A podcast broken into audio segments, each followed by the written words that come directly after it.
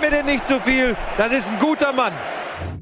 Moin Moin Hallo, herzlich willkommen zu einer niegelnagelneuen Ausgabe Bundesliga Live. Die einzige Fußballshow der Welt heute in fantastischer Besetzung. Nico ist da. Hi. Hallo, hallo Nico, ich freue mich sehr, dass du da bist. Schön. Ne? Schön, dass du wieder da bist. Ach, jetzt hat die Regie das zerschnitten. Schade. Ein lustiger Gag. Und Tobias Escher. Guten Tag, Tobias Guten Escher. Tag. Ich freue mich sehr, dass ihr da seid. Hallo Tobi. Hallo, Tobias. Hallo. Grüß dich. So. Ähm, wir reden natürlich wieder über die Fußball-Bundesliga, über den abgelaufenen Spieltag. Äh, vielleicht, wenn wir Zeit haben. lau- Wieso hast du zwei Telefone? Ach, Entschuldigung. Wieso Ich legst hab- du die so auf den ich Tisch? hab gar wie, keine Telefone. wie, wie deine Eier, so als wenn du so wie, wie Peter Neururer, der so seine zwei Hoden auf den Tisch wuchtet, so BOOM! Weil ich's kann. Weil ich's kann. Also im Rap-Business liegt noch Geld, oder? Nur, das ist das einzige Business, wo noch richtig Geld Ja, ist. ich glaube auch. Rapmusik und Volksmusik. Habt ihr gehört mit Peter Neururer? Der wird nach in Amerika gehandelt. Ja. Ja, oder? Ich würde ihn gern begleiten. Ich würde gern so eine Doku machen. Ich Peter frag, Goes ich USA. frage mich, dass- ich frag mich, ob da in der Region irgendwie das Internet 1996 aufgehört hat, sich zu updaten und man deshalb nach Trainer ja, ja. ja, das könnte sein. Peter. Neururer, Zweitligisten gerettet. Aber war das nicht schon immer so, dass ähm, etwas, sag ich mal, in die Jahre gekommene äh, Trainer in Fußballentwicklungsländern gebucht wurden? Ich habe da noch eine ganz andere Theorie. Ne? Peter Neururer, ich habe das mal gehört, ist einer von den Kandidaten, sobald irgendwo ein Trainer wackelt, ist er der Erste, der die E-Mail raussucht und dann von peter.neururer.de das PDF mit seinem Lebenslauf und den äh, Vorstellungen so per Mail gleich rausschickt. Das heißt, es gibt irgendwo auf der Welt einen Trainer, der wackelt und die haben das- sofort eine Mail Ja. von Peter Neururer. Aber das, das, machen, das machen aber alle. Beziehungsweise das machen nicht. Ja, das kann man ja mal offen sagen. Peter Das ist macht der nicht, Erste. Das macht, das Peter ist vielleicht der Erste, aber das macht heute ja nicht mehr der Trainer selber, sondern der hat ja seinen Berater und der Berater hört sich ja um und aber Peter Neururer schon macht's mal- noch selber. schon mal raus. Ich glaube auch. Ich Vom Golfen fertig, zack. Das ist wahrscheinlich machen. ist das in, äh, in Trainerkreisen so ein geflügeltes Wort. Oh, hast du schon eine E-Mail von Peter Neururer bekommen? Das bedeutet so viel, wie ist dein Job jetzt schon wirklich in Gefahr? Ja. ja wir werden, werden natürlich heute drüber reden, welcher Trainer äh, bekommt vielleicht schon nach äh, zwei, drei Spieltagen eine Mail von Peter Neururer. Äh, Es gibt ja diverse Clubs, die überraschenderweise mit null oder vielleicht auch einem Punkt am Ende der Tabelle sind. Deswegen können wir da gleich drüber reden. Aber äh, wir haben uns heute Verstärkung geholt. Wir haben uns gedacht, wie kann man äh, Etienne, ähm, sage ich mal, vom Kompetenzfaktor her und vom optischen Faktor auch adäquat ersetzen. Und da fiel uns natürlich nur ein Mann ein. Das ist der Max Jakob Ost. Ähm, herzlich willkommen von Rasenfunk. Der wird die komplette Sendung bei uns sein. Wo bist du, Max? Es- Hallo. Ta- Oh, oh, warte, wa- mach mal, komm, warte, Max, mach mal, mach mal die Arme, mach mal die Arme hoch. Wie, so- wie so, ein- dieser indische, dieser indische Gott. Oh, jetzt bist du größer als ich. Komm, wir wechseln mal. Wir, Jetzt verstehe ich Wir auch, gehen mal warum ich rüber. hier einen weiterrücken muss. ja, ich dachte mir, weil wir haben uns überlegt, wir machen das so jetzt. Max ist jetzt so, hier Telefone Chefboss. Äh, so, so sieht das so aus. Also der Zuschauer merkt das gar nicht. Das, das sieht so aus, als wenn du bei uns in der Sendung sitzt gerade. Mega. Und wenn wir dann mit dir reden, können wir uns alle so zu dir drehen. Ach so, ja, das ist deine Meinung zum HSV. Ähm, schön, dass du da bist. Man kennt dich natürlich von Rasenfunk. Ich brauche Zahlen. Ja, du brauchst vor allen Dingen eine, eine Moderationskarte. Ja, das ist eine Idee. Ey, du denkst mit, warte, wir nehmen das, wir nehmen das Schwein hier. Mal, siehst du? So. Jetzt denken natürlich alle, dass er das, er kann es natürlich nicht sehen, weil er sieht natürlich nur das, aber ist egal, das ist, das ist für den Gag. Ähm, ja, wir kennen dich natürlich alle, ähm, Max, äh, von Rasenfunk, wo du ähm, eine fast so kompetente Sendung machst. Die Bundesliga, aber als, Po- als Danke. Podcast natürlich nur, ne? Euch Ja, nur als Podcast, Ja. weil ich wollte nicht in Konkurrenz zu euch treten. Das kann ich gut verstehen. Genau. Ähm, und ähm, was man auch noch über dich wissen muss, um dich auch charakterlich richtig beurteilen zu können, du bist ja Bayern-Fan. Das ist korrekt, ja. Wobei ich emotional, der Verein schiebt mich von sich immer weiter weg. Kenne ich das Gefühl. Ja, aber Moment mal, du hast ja jemanden, der hat sich mit drei Toren jetzt wahrscheinlich wieder. Das war ja wie ein Zungenkuss. Ja, oder wie Nico vor dem Spiel gesagt hat, ein durchschnittlicher Spieler. Ja. Redest von Pierre-Michel Lasogga. bleib ich auch noch dabei. Euro 2020, go for it, Pierre. ähm, so, ich freue mich, dass du da bist. Äh, setz dich einfach hin, Max. Wir quatsch du bist einfach jetzt hier Teil. Du bist jetzt einfach dabei. Lümmel dich hin. Mach, was du magst. Denk nur, äh, also vergiss nicht, dass du im Bild bist. Ich weiß nicht, was ihr bei Rasenfunk macht.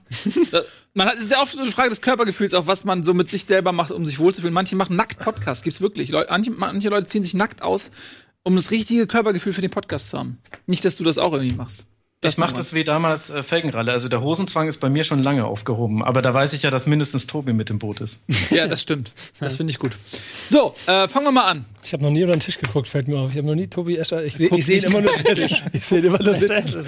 Das ist, ist das sein Schritt sieht ein bisschen aus wie der Kopf von Cthulhu. ja. Ist wirklich so. So. Ich, was So, ich mich noch frage, ja? äh, da, dahinter ist das normale Wohnzimmer wahrscheinlich, ne? Hinter der weißen. Ich weiß nicht, was hast du denn was, da? und da hängen ein bisschen links bei dir Kabel raus. Was ist das? Da sind die Droiden, das sind immer die Gäste, die ich zuschalte Ach so. in, der, in der Sendung. Weil Menschen möchten mit mir meistens nicht sprechen. Also bisher hat sich nur Tobi Escher dazu bereit erklärt und eben andere Droiden. Ah, verstehe, daher kommt das. Aber ich wette, das ist irgendwann flappt da diese Leinwand aus Versehen nach oben. Oder Das- nach unten. dann tanzende Mädchen. Und dann ist da irgendwas Skurriles, was man, wo man nicht. Lustig wäre, wenn man im Hintergrund auch so ein bisschen so Schattenspiele se- sehen würde, wo man, ah, was hat der da hinten? Und Ja, aber siehst du den kleinen, den kleinen Teppich da, den kleinen Teppichvorleger, der da liegt? ja, ja, ja. Da rutscht irgendwer Da ist die gleich Tür, aus. ne? Da ist die Tür. Da muss man Füße, muss man bei dir Schuhe ausziehen, wenn man nach Hause kommt? Nee, nur die Hose. Schuhe kannst du anlassen. okay. Super. So, komm, wir wollen jetzt mal zum Sport übergehen. Wir haben jetzt hier schon seit diversen Minuten Klamauk gemacht. Einige spulen schon vor. Die wollen natürlich jetzt endlich zum ähm, Kompetenzbereich der Sendung vorstoßen. Äh, Tobias Escher hat wie immer ein, eine Tagesordnungspunktliste erstellt. Und äh, die beginnt mit der Begrüßung. Zweiter Tagesordnungspunkt ist der dritte Spieltag. Und dieser dritte Spieltag beginnt mit dem Spiel äh, BVB gegen Frankfurt. Mm, Jetzt ist Etienne nicht da. Das heißt, ähm, Wir können schnell abfrühstücken. Ja, 3 zu 1 das Ergebnis ähm, für den BVB. Wie habt ihr das Spiel denn so gesehen? Ist, ist, ist Dortmund unter Favre ähm, eine neue Mannschaft oder sieht man alte Probleme? Weil so schrecklich souverän war es jetzt ja auch nicht, oder? ähm, nee, fand ich nicht, aber ich finde sowieso, dass äh, Favre sich jetzt sowieso erstmal ein bisschen auf die Defensive fokussiert und guckt. Die Defensive, das klingt lustig, weil DD mal bei Dortmund in der Viererkette gespielt hat. Der Olaf hat dir gut getan. Ja, vielen Dank. Dankeschön. Ihr dürft ruhig auch. Ja. Ähm, d- ähm, dass sie die, die Defensive ein bisschen fokussieren, also dass sie wirklich jetzt darauf achten, dass sie ähm, sicher stehen. Das merkt man auch daran, dass so Spieler wie Götze, Kagawa gerade gar keine Rolle spielen, dass man im Mittelfeld auf ähm, Delaney und, ähm, ja gut, Witzel wird jetzt Wie eingewechselt. ihn? Heißt er nicht Delaney? Delaney, ich, ich sag's immer falsch. Also wenn ich den, Delaney? Delaney, ich sag's immer falsch. Delaney. Delaney. Delaney. Delaney. Das aber auch, kann auch nicht richtig sein. Weil der ist ja eigentlich doch Däne, oder nicht? Der nennt sich selber Delaney. Aber muss er, heißt er deswegen so? Das ist die Frage. Thomas Delanue. Der, Delaney? ich meine, Französischen Onkel hat ich meine, Andre, Andreasen nennt sie auch Andreasen und heißt, wir wissen Andrösen. Also, Aber Andrösen ist auch so undankbar. jetzt mal, komm, Ja, zurück, okay. zurück zum Faktischen. Ähm, Wusstet ihr eigentlich, dass Andreasen die 23 trägt und Gunnar sich dadurch ähm, Sitzplätze im Flugzeug merken kann, weil er sich das an Bremer Rückennummern merkt? Nee, Kleiner Funfact am Rand. das muss ich mir merken. sehr fun. so, Kein Ähm, Applaus wert, ne? ähm, Nee, sorry. Ich finde schon, dass sie das defensiv gut machen. Ich finde auch, dass sie jetzt ähm, zumindestens, dass Frankfurt sie natürlich mit diesem hohen Pressing vor Probleme gestellt hat, aber sie haben dann ähm, immer diese Standardsituation und diesen Schalter, den sie dann im Zweifelsfall umlegen können. Aber ich glaube, die Zahl des Spiels ist halt tatsächlich, dass sie, glaube ich, selber zwölf Torschüsse nur hatten und der Gegner acht. Also das ist das neue Dortmund. Ja, aber ist, ist das, hat man sich nicht ein bisschen versprochen, dass äh, man zu diesem alten Powerfußball zurückkommt, weil äh, ähm, Dortmund steht ja nun mal auch irgendwie für dieses Spektakel, gerade wenn sie zu Hause spielen, ähm, diese die Südtribüne, die dann irgendwie die Mannschaft nach vorne peitscht, dass man ähm, eher so eine dauerhafte, so, so, irgendwie so der Akku ist, wie, wie, wie, wie im Prinzip so wie Liverpool jetzt spielt. Hat man das nicht ein bisschen in Dortmund auch vermisst? Naja, ist halt die Frage, ob das auch der Favre-Fußball ist. Und vor allem ist die Frage, wie schnell du den umsetzen kannst, würde ich jetzt mal sagen. Also Lucien Favre ist jetzt nicht dafür bekannt, dass er sich komplett nackig macht und taktisch ins kalte Wasser springt, sondern er baut es halt peu à peu auf. Und da fängst du in der Regel schon hinten an. Da haben sich auch deutlich Dinge verbessert, allein durchs Personal. Also Diallo und Akanji ist eine ganz andere Güteklasse als noch in der letzten Saison mit äh, Toprak Sokrates. Und jetzt muss das halt alles kommen. Aber jetzt in so einem Spiel wie gegen Frankfurt gab es ja auch gar nicht die Gegenpressing-Momente, wo du mal wirklich auch dann so einen Powerfußball hättest spielen können, sondern Dortmund hatte den Ball, musste ruhig aufbauen und hat da recht viele Abstimmungsfehler noch gezeigt. Frankfurt hat sie recht gut zugestellt. Das heißt, es gab jetzt auch gar nicht so viel anders für richtig krassen Powerfußball, aber ich würde jetzt nicht ausschließen, dass da nicht noch mehr kommt. Das muss ich halt jetzt einspielen. 12-8 war Quatsch, es waren nur 10, 5 Torschüsse. Muss ich muss so, korrigieren. ja. Ähm, aber ich finde gar nicht, Favre steht doch gar nicht für Powerfußball, oder? Halt vielleicht, ja, doch ab und zu einen schnellen Konteransatz, aber bei, gerade bei Gladbach in der Endzeit und jetzt auch in Nizza war es doch eher immer so ein ruhiger Aufbau. Ja, dass man das halt stimmt. wirklich dann, ähm, die, die können ja im Zweifelsfall auch den Gegner totstellen äh, mit so einer richtigen Defensive, was man jetzt gegen Frankfurt nicht gemerkt hat, einfach weil der Spielstand es nicht hergegeben hat. Ähm, aber Das können sie ja auch unter Favre. Also der Favre steht für mich jetzt gar nicht so sehr in dieser Klopp-Tuchel-Linie. Nee, aber also vielleicht Favre als, als ähm, der Spielstil, den Favre spielen lässt, vielleicht nicht. Aber kann man das in Dortmund auf Dauer, also in diesem Fußballtempel, ich meine, ist nicht das auch Teil der Identität, dass Dortmund irgendwie dieses, dieses Emotionale auch aufs Spielfeld bringt? Ja, ja, aber das machst du doch eigentlich auch vor allen Dingen mit, erstmal mit defensiver Arbeit. Oder nicht? Das emotional aufs Spielfeld bringen. Also gerade in Dortmund, Schalke. In dieser Oh, Region. die, hast, in, die wirfst du in einen Topf? Ja, also der, der Ruhrpott und, und äh, der, die ehrliche Arbeit. Ich, also für mich kommt Dortmund immer eher aus einer Region, wo es vor allen Dingen darum ging, dass ehrlicher, ehrlich gekämpft wurde. Ähm, dass natürlich die Offensive dann immer das Glanzstück ist und das dann die Lorbeeren einsammelt, ja, aber ich finde die Emotion, die, äh, also das geht, geht ja nicht für, für jeden Bundesliga-Verein, finde ich, die wird immer eher aus dem Kompakten in, in der Defensive ge, ge, gezaubert. Und ich finde, mit dem, was sie da haben mit, mit der Hut, ich glaube, der ähm, Witzel hat gar nicht von Anfang an gespielt, ne? Für Delaney, glaube ich, ist. Aber da ist ja genug Potenzial, da die alle dann doch ein bisschen zum Lachen in den Keller gehen, wenn es darum geht, einen Gegner äh, auszuschalten. Und wenn die erstmal dafür sorgen, dass eine Basis da ist, dann können die ganzen äh, Wilden da vorne die Tore schießen. Aber viel wichtiger, finde ich, für die Emotionen ist immer das hinten. Weiß ich nicht. Also wenn du so tief stehst und dann 0-0 spielst. Ja, aber wir reden jetzt ja nicht von Fünferkette Ja, und drei ja. davor und so, nicht, nicht zumauern. Aber davon, davon das, reden wir ja nicht. Das ist auch so ein bisschen dann Geschichtsklitterung, wenn man sagt, dass Dortmund da halt dafür steht. Bevor, bevor Klopp kam, standen sie ja selber nicht dafür. Da war natürlich klar Mhm. Arbeit der Fußball, aber es war halt nicht dieses hohe Pressing oder irgendwie so, wir gehen immer auf den Gegner drauf, sondern auch in den 90ern, da war das ja auch ein, doch ein, wenn kampfbetonter Fußball, dann so ein Mann gegen Mann Fußball. Aber es war jetzt nicht, dass Dortmund automatisch hohes Pressing sein muss. Aber auch das Dortmund oder Klopp war doch eigentlich in, vor allem am Anfang eher gearbeitet. Ja, nicht- gut, klar, ja, das Ja, stimmt. und darauf- das ist, dann hat sich mir. daraus entwickelt. Ja. Das, für mich heißt Defensivarbeit nicht, dass ich mich mit sechs Mann vor einen eigenen 16er stelle und den Bus, den Bus vor, dem- vor, vor, vor dem Tor Ja. parke, sondern dass ich einfach zeige, wir kämpfen dafür. Und ich finde, gerade mit dem, was sie in diesem Jahr sich zusammengestellt haben, mit Witzel und Delaney, den Kechen aus Bremen, ich weiß, dass der auf jeden Fall dafür sorgen kann, dass ein ganzes Stadion emotional an deiner Seite steht, wenn du wenn du vernünftig mal die Grätsche machst oder mal einen Zweikampf gewinnst und sowas alles. Und ich finde, das hat Dortmund in den letzten Jahren so ein bisschen gefehlt. Dieses emotionale Mitreißen in der, in der Mitte oder in der Defensive des Platzes, um dann nach vorne zu rennen. Ja. Das ist ja so ein Riesenproblem, was Dortmund hat, um jetzt, ohne jetzt da so mega weit auszuholen, aber diese, ähm, diese Frage halt, die wir sind jetzt so ein neureicher Club quasi, die in großen Konzerten mitspielen. Auf der anderen Seite halt auch mal noch diese Wurzeln sehr stark im Ruhrgebiet verhaftet und auch dieses, dieses, dieser Kampffußball. Da gibt es ja auch den Fan, unter den Fans dann Spannung zwischen den neuen Fans und den alten Fans. Ich will das gar nicht zu weit ausführen. Vielleicht, um aufs Spiel zurückzukommen. Ähm, ich fand es halt interessant, dass dann so ein Götze und ein äh, Kagawa da gar keine Rolle spielen, auch nicht als Einwechselspieler. Kagawa ja gar nicht im Kader, gerade weil halt Frankfurt ja auch früh gepresst hat, aber auch dann ab und zu doch sehr viel Platz gelassen hat vor der Abwehr. Also die haben sehr, die sind sehr früh raufgegangen mit ähm, fünf Mann teilweise und dann äh, war Toro oder Fernandes jeweils alleine vor der Abwehr. Und da hätte ich mir dann so ein Götze gedacht. Aber es ist halt, scheint halt wirklich so zu sein, dass Favre sich erstmal denkt, okay, wir haben jetzt nur fünf äh, Schüsse kassiert, das ist mir erstmal wichtiger, als dann einen Götze da reinzuwerfen, der dann wieder eine andere Struktur ins Spiel bringt. Max, du wolltest was sagen, ne? Ja, ich glaube, das lässt sich auch ganz gut erklären, wenn man sich anguckt, wo Dortmund jetzt herkommt. Also mit der Klopp-Phase haben wir die besten, die beste Phase des letzten Jahrzehnts schon mal angesprochen. Das ging dann mit einigen Sollbruchstellen schief und dann wurde das ersetzt erst mit jemandem, der auf ein ganz ähnliches Konzept gesetzt hat, aber andere Wunden aufgerissen hat. Dann mit dem Peter Bosch, der in der Theorie viel von dem hätte umsetzen können, was man als schönen Offensivfußball bezeichnen würde.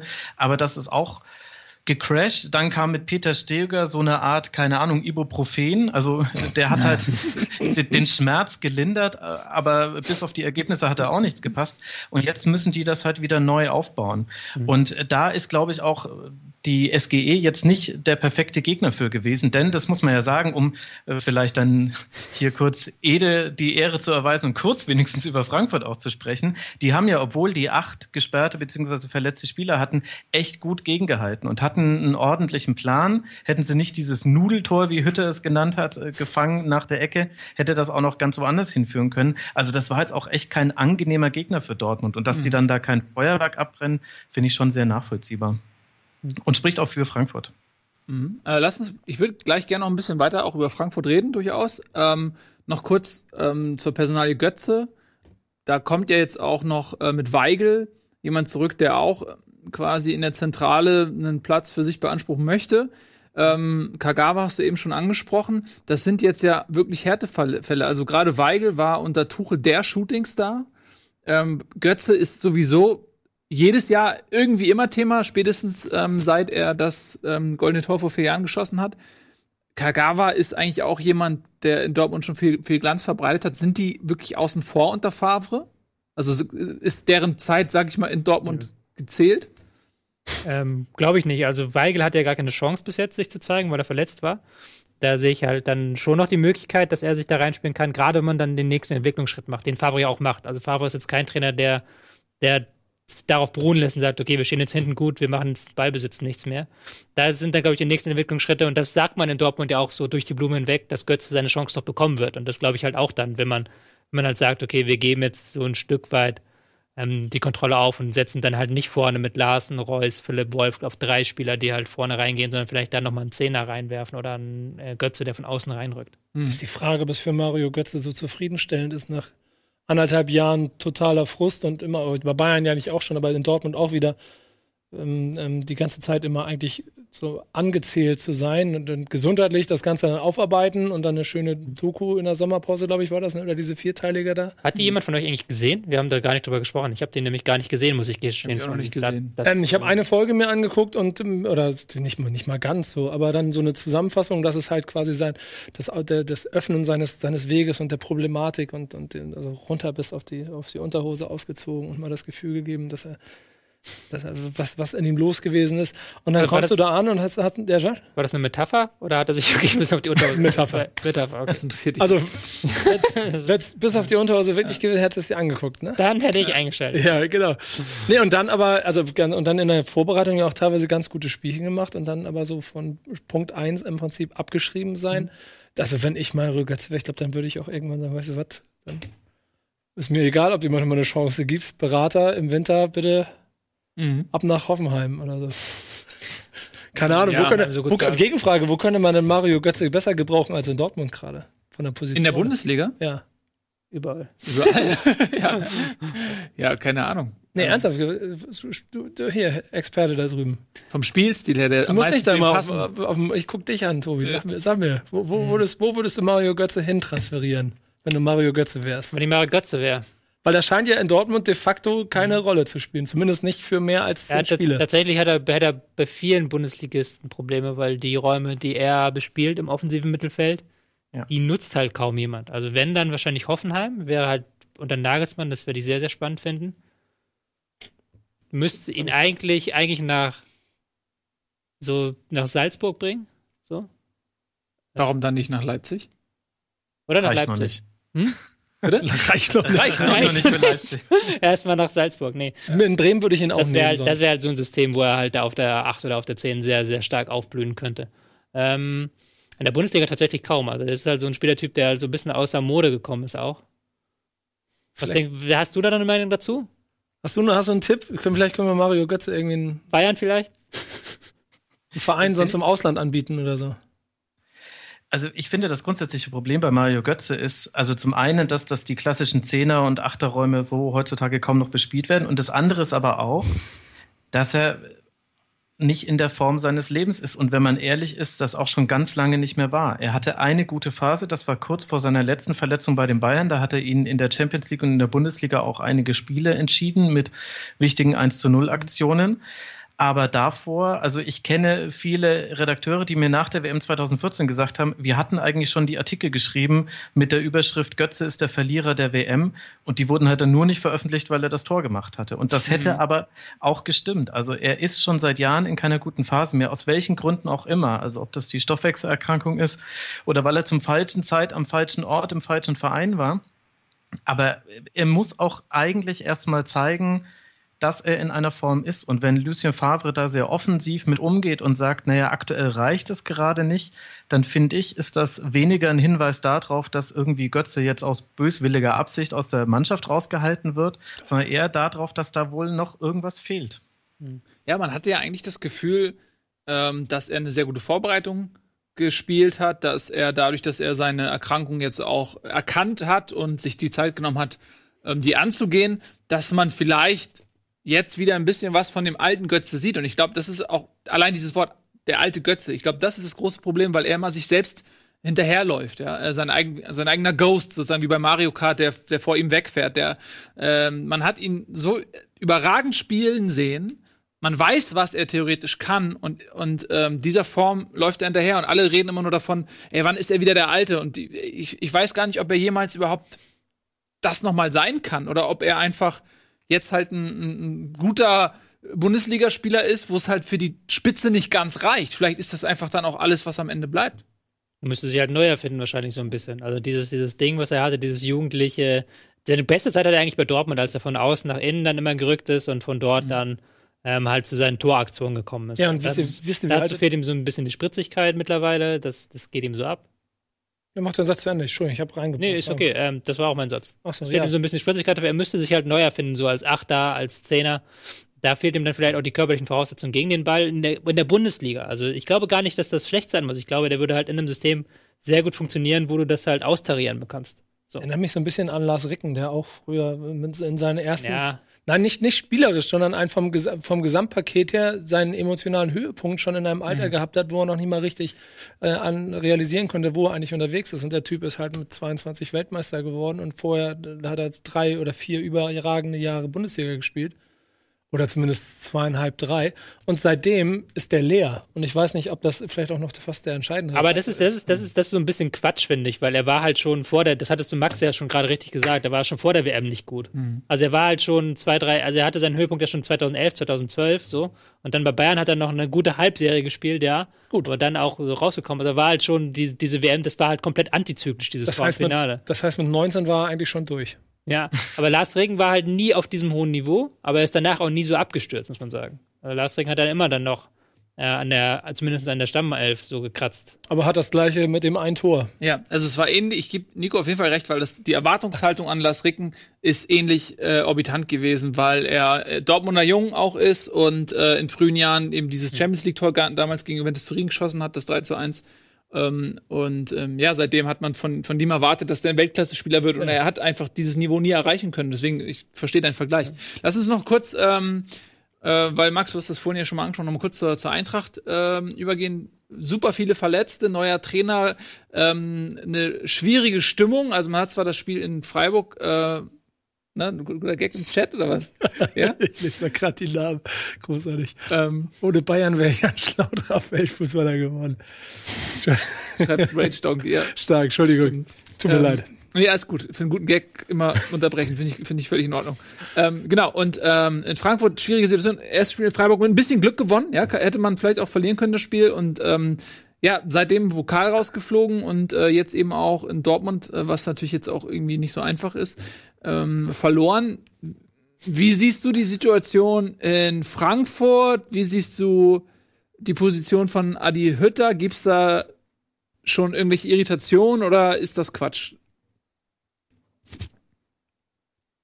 Ging die Frage an mich? Ja, ja, ja habe ich das, habe ich gar nicht gesagt, ne? Irgendwie. Hast ähm, du nicht gemerkt, wie er dich angeguckt hat? Ich habe dich angeguckt, aber du bist halt überall. Du bist da, du bist da, du bist da. Deswegen guckt auch immer, wenn wir mit dir reden, guckt Tobi nach da, ich guck nach da und Nico guckt nach da. Ich habe eine Erschütterung der Macht gespürt. Ja. Ich sag nicht, ob über oder unter der Tischplatte. Ja. Auf jeden Fall, irgendwie habe ich es gespürt. Ja. ja, ist natürlich eine schwierige Situation. Wobei Adi Hütter da jetzt gerade besser rauskommt, als ich auch erwartet hätte. Also allein in dem Spiel hat er mit Marco Fabian und Simon Verlet ja zwei Spieler aufgestellt, die vorher schon in der Trainingsgruppe 2 waren und einer von beiden war eigentlich auch schon weggewechselt von ja. Eintracht Frankfurt. Das zeigt schon dafür, war jetzt nicht unbedingt die erste Elf. Dafür hat es aber eigentlich ganz gut funktioniert. Man sieht halt von dem Fußball, den Adi Hütter angeblich spielen lassen will. Ich habe ihn bei Young Boss Bayern nicht verfolgt, deswegen muss ich mich da auf Hörensagen verlassen Davon sieht man jetzt noch nichts, aber das ist im Grunde eine ähnliche Diskussion, wie wir sie vorhin beim BVB hatten. Er will ein Pressing spielen lassen und das lässt sich nicht innerhalb von ein paar Spieltagen etablieren und vor allem nicht, wenn du nicht deine erste Mannschaft zur Verfügung hast. Mhm. Also ich glaube, dass die Art und Weise, wie man dieses Spiel bestritten hat und wie man auch das Spiel gegen Werder in Unterzahl bestritten hat, dass das Hütter gestärkt hat. Ich glaube, dass die Mannschaft auch da sind wieder einige interessante Spieler mit dabei. Also ein Dicker hat ein gutes Spiel auf der Innenverteidigerposition gemacht. Toron, Fernandes sind eine ordentliche, sind eine ordentliche Doppelsechs. Es fehlt halt so komplett die Kreativität nach vorne. Jetzt ist das aber hier die Bundesliga, das heißt, es kann locker reichen. Jetzt nicht für internationale Plätze wieder, aber du musst in der Liga nicht unbedingt das Offensivfeuerwerk abzünden. Es wäre nur irgendwie schön, da noch ein bisschen mehr zu sehen. Aber du hast bei dem Spiel mal deutlich gemerkt, wenn Gacinovic den Ball am Fuß hatte, weil das einfach jemand war, der was anderes damit gemacht hat als ganz viele seiner Mitspieler. Ja. Ähm, super, danke dir nochmal für die Einschätzung für Frankfurt. Sind ein bisschen zu kurz gekommen heute, die Eintracht, aber es ist halt auch, wenn, ne, klar, wenn Eddie nicht da ist, dann ist, ähm, ist halt nicht so viel zu holen. äh, wir machen ein bisschen Werbung jetzt, wir sind gleich zurück. Äh, Tagesordnungspunkt ist angeblich Wolfsburg gegen Hertha. Ob das dabei bleibt oder ob sich das in der Werbung nochmal verändert, das erfahrt ihr gleich. Ich weiß gar nicht, wo ich hingucken soll, ehrlich gesagt. Da.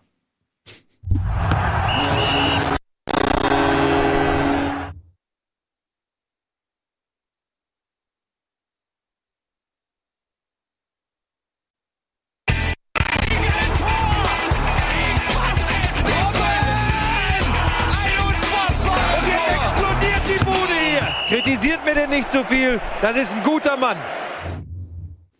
Herzlich willkommen zurück, schön, dass ihr da seid. Bundesliga Live geht weiter. Max ist da von Rasenfunk. Hallo. Hallo, Und ähm, gerade haben wir, ich weiß, nee, aber verstehst du das denn nicht? Das ist für die Zuschauer. Genau. Und äh, gerade haben wir ähm, Dortmund und Frankfurt ein bisschen bequatscht und jetzt machen wir weiter. Ich halte mich einfach wirklich sklavisch an deinen Äh, Tagesordnungspunkt. nee, Ist ja, doch, ist okay. Wolfsburg gegen Hertha steht hier bei mir. Ich habe die aber Und- diesmal wirklich nur nach Zeitpunkt des Spiels sortiert. Ja, aber ich finde, das ist eigentlich auch ganz interessant, weil das ist so, als wenn irgendwie so zwei, zwei graue Wölfe ähm, so auf, auf LSD durch die Liga tanzen gerade. Ähm, und ich, ich schließe da auch äh, graue Wölfe auch äh, durchaus auch Berlin mit ein, zumindest was das Wort grau an, angeht. Ähm, beide mit sieben Punkten gestartet.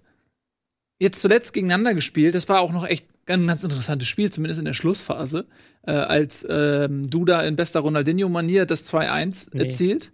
Was? Das war André. Und nicht ich. Den habe ich jetzt nicht gecheckt. Das ist Du egal. da, Du da. du? Duda, ähm, Ja. okay. Ich, also, Duda, sorry, okay, alles sorry. klar. Sorry, Nee, ist mein Fehler. Hätte ich hätte ich checken müssen. sein. Mein Fehler, Entschuldigung, war gut. ähm, äh, genau, und äh, dann ähm, in der Nachspielzeit noch der Ausgleich. Also es war durchaus echt mal ein bisschen Dram Dra- Dramaturgie und, und Spannung irgendwie mit dabei. Äh, da hat man sich gefragt, was ist das? Wer spielt denn da überhaupt? Nee, es war tatsächlich Wolfsburg gegen Hertha, beide sieben Punkte. So. Ähm, sag War, doch mal was. war vorher schon ein gutes Spiel. Also ich habe mich selbst gewundert. Ich habe mir, ich habe das aus beruflichen Gründen angucken müssen, habe mir gedacht, du. Müssen. Ja müssen, weil ich einen Auftrag dazu hatte. Und dann Wolfsburg Hertha, ach du Scheiße, habe ich jetzt so gar keinen Bock drauf. Und da habe ich geguckt und das war es ein sehr unterhaltsames Spielchen, auch schon vor der Schlussphase, weil Wolfsburg halt am Anfang an richtig gedrückt hat, also richtig Vollgas nach vorne, die Außenverteidiger extrem hochgeschoben. Ähm, ein Mann, den ich wieder falsch aussprechen werde, Rossillon. Ähm, Sehr gut. war nämlich falsch. Nee, nee. Das ist sehr gut. Ähm, der, hat, der hatte wirklich zwei, drei gute Torschüsse. Also als Linksverteidiger hat er wirklich vorne da die Torchancen gehabt und hat dann richtig Ballerschüsse rausgeballert. Und dann hat Hertha sich irgendwann so ein bisschen gefangen, hat dann defensiv ähm, stabiler gestanden, haben dann auch über, gerade über die rechte Seite, die jetzt so ein bisschen die Schokoladenseite wird, mit Lazaro als Rechtsverteidiger, haben sie dann Nadelstiche gesetzt. Zweite Halbzeit hat dann ein bisschen hin und her geplätschert, weil Wolfsburg dann im Spielaufbau noch nicht so weit ist, dass sie so ein tiefstehendes Berlin knacken können. Aber dann die Schlussphase hat es dann wieder wettgemacht. Also da war da wirklich nochmal ordentlich Feuer drin. Und immer als man dachte, okay, jetzt ist das Ding beendet, fiel dann noch ein Tor. Ja. Ja, die beiden haben sich nach Schlusspfiff auch, also die beiden Labadier ähm, und Dada auch so umarmt. So, ich glaube, die sind auch so ein bisschen berauscht, auch von ihrer eigenen Situation gerade. Oder? Also so Labadia muss sich ja wirklich vorkommen, irgendwie wie, wie der König in Wolfsburg, dass er nach irgendwie Relegation gespielt, alles war scheiße, viel Geld ausgegeben, war so ein bisschen der HSV in Grün und jetzt auf einmal irgendwie mit sieben Punkten da äh, direkt vorne mit dabei. Also das ist ja auch ganz ungewohnt. Ja, ich weiß auch, also am Ende des Tages würde das ja wieder bedeuten, dass das, was im Vorfeld letzte Saison äh, dann vielleicht eingekauft wurde, inklusive Trainer, dann ja doch noch die, also jetzt eine richtige Variante war, wenn sie jetzt danach so erfolgreich sind. Oder nicht? Ja, also ich finde, dafür haben sie schon ganz schön viel verändert noch zur letzten Saison. Also allein die, wenn wir über Roussillon sprechen, der echt ein super Spiel gemacht hat, wenn wir über Weghorst sprechen, der vorne drin steht, dann haben wir da schon nochmal entscheidende Neueinkäufe, die da eine wichtige Rolle gespielt haben. Und dann das, was Bruno Labbadia dann gut gemacht hat, war, dass er wohl auch auf Wunsch der Mannschaft hin auf ein 4-3-3 umgestellt hat. Also ein anderes System, weil sie gesagt haben, dieses olle 4-2-3-1 können wir nicht mehr sehen bei der WM 2012. Und äh, das heißt, es ist so eine Kombination aus beidem. Also Labadier ist geblieben, gleichzeitig wurde der Kader aber noch mal ein bisschen angepackt und jetzt holst du halt inzwischen nicht mehr Spieler, die kommen, weil sie mit dir Champions League spielen wollen, sondern als Spieler weißt du inzwischen, was auf dich wartet, wenn du nach Wolfsburg gehst. Ich glaube, da kommt auch eine andere Art von Spieler oder die kommen mit einem anderen Mindset, sagt man ja, und wenn ich hier so an so einer Tafel sitze wie so ein CEO, dann passt es mhm. ja vielleicht auch ganz gut. Also ich glaube, es ist eine Kombination aus beiden. Und gerade die, die beiden Neuzugänge haben echt viel gebracht und das neue System. Also es ist nicht nur so, dass es schon in der letzten Saison so war, weil das, was Wolfsburg da gespielt hat, war zum Teil nicht anzugucken. Und das, was Wolfsburg jetzt spielt, ist eine ganz andere Liga, spielerisch. Er hat es halt auch wieder geschafft. Also, das ist so eine typische Labadia-Mannschaft, deswegen bin ich da auch mal noch so vorsichtig, weil Labadia für mich immer so ähm, so Prototyp für Platz 9 bis 10 ist, so. Ähm, immer mit sehr viel Galligkeit da vorne auch. Die haben halt in der ersten Halbzeit wirklich ähm, Hertha in Grund und Boden gepresst. Hertha, die ja normalerweise so sehr gern hinten drum spielen, haben das nicht gekonnt, weil Wolfsburg da ja wirklich der, äh, mit äh, fünf Leuten tatsächlich in der gegnerischen Hälfte gepresst hat, was man auch nicht mehr häufig sieht in der Bundesliga. Ähm, aber es hat dann doch schon gesehen, dass da in der zweiten Halbzeit so ein paar Limitierungen sind, sehr viele Flanken und dann war vorne mit Weghorst nur ein Spieler drin. Das ist dann ein bisschen besser geworden, als Ginczek kam. Deswegen bin ich da immer noch die Frage. Und Labadia-Teams haben ja auch immer diese Angewohnheit, im Laufe der Saison einzubrechen, weil sie ja schon sehr viel Aufwand betreiben. Ähm, und ich sehe auch noch nicht, wie man zum Beispiel Mali da integrieren will in dieses System. Das ist ja auch nur so eine große Frage zum Beispiel. Also das ist schon sehr stark auf diese erste Elf äh, ausgelegt, gerade auf Camacho, der auf der 6 auch sehr, sehr ja. wichtig ist. Wenn da halt ein, zwei, drei Schlüsselspieler, so ein Camacho, ein Weghorst vorne drin, ähm, vielleicht auch, ähm, ja, das sind eigentlich so die Spieler, wenn die sich verletzen, dann hast du ein großes Riesenproblem. Also da sind noch so ein paar Fragezeichen bei mir. Können wir mal über Weghorst reden? Äh, was ist das mit dem an? Also wieso ist der so wichtig in so kurzer Zeit ähm, für, für Wolfsburg? Was ist mit dem Mann los? Niederländer? Niederländer. Was ist das für ein Spielertyp? Groß, 1,97. Hm, hast du da mehr Fakten? Mhm. Wie alt? 1992 so. geboren. Gut. Also ich habe heute eine Sendung aufgezeichnet mit Peter Ahrens, der den niederländischen Fußball verfolgt und deswegen ja. kann ich jetzt einfach das klauen, was er mir gesagt ja, hat. Ja, unbedingt klauen. Gesagt, er hätte in der Eredivisie schon eine sehr, sehr gute Rolle gespielt und wenn man ihn jetzt so beobachtet, dann sieht man ja, dass er von der Statur her ein Mario Gomez ist, aber ich finde ihn noch einen Tacken stärker mit dem Rücken zum gegnerischen Tor. Also Gomez ist ja ein sehr guter Konterspieler und hat hohe Geschwindigkeit. Weghorst kann aber auch den Ball ganz gut verarbeiten und dann weiß er, wo das Tor steht, hat er jetzt einen guten Start und das reicht für so einen Stürmer eigentlich schon. Also wie viele Stürmer haben wir schon grandios starten sehen?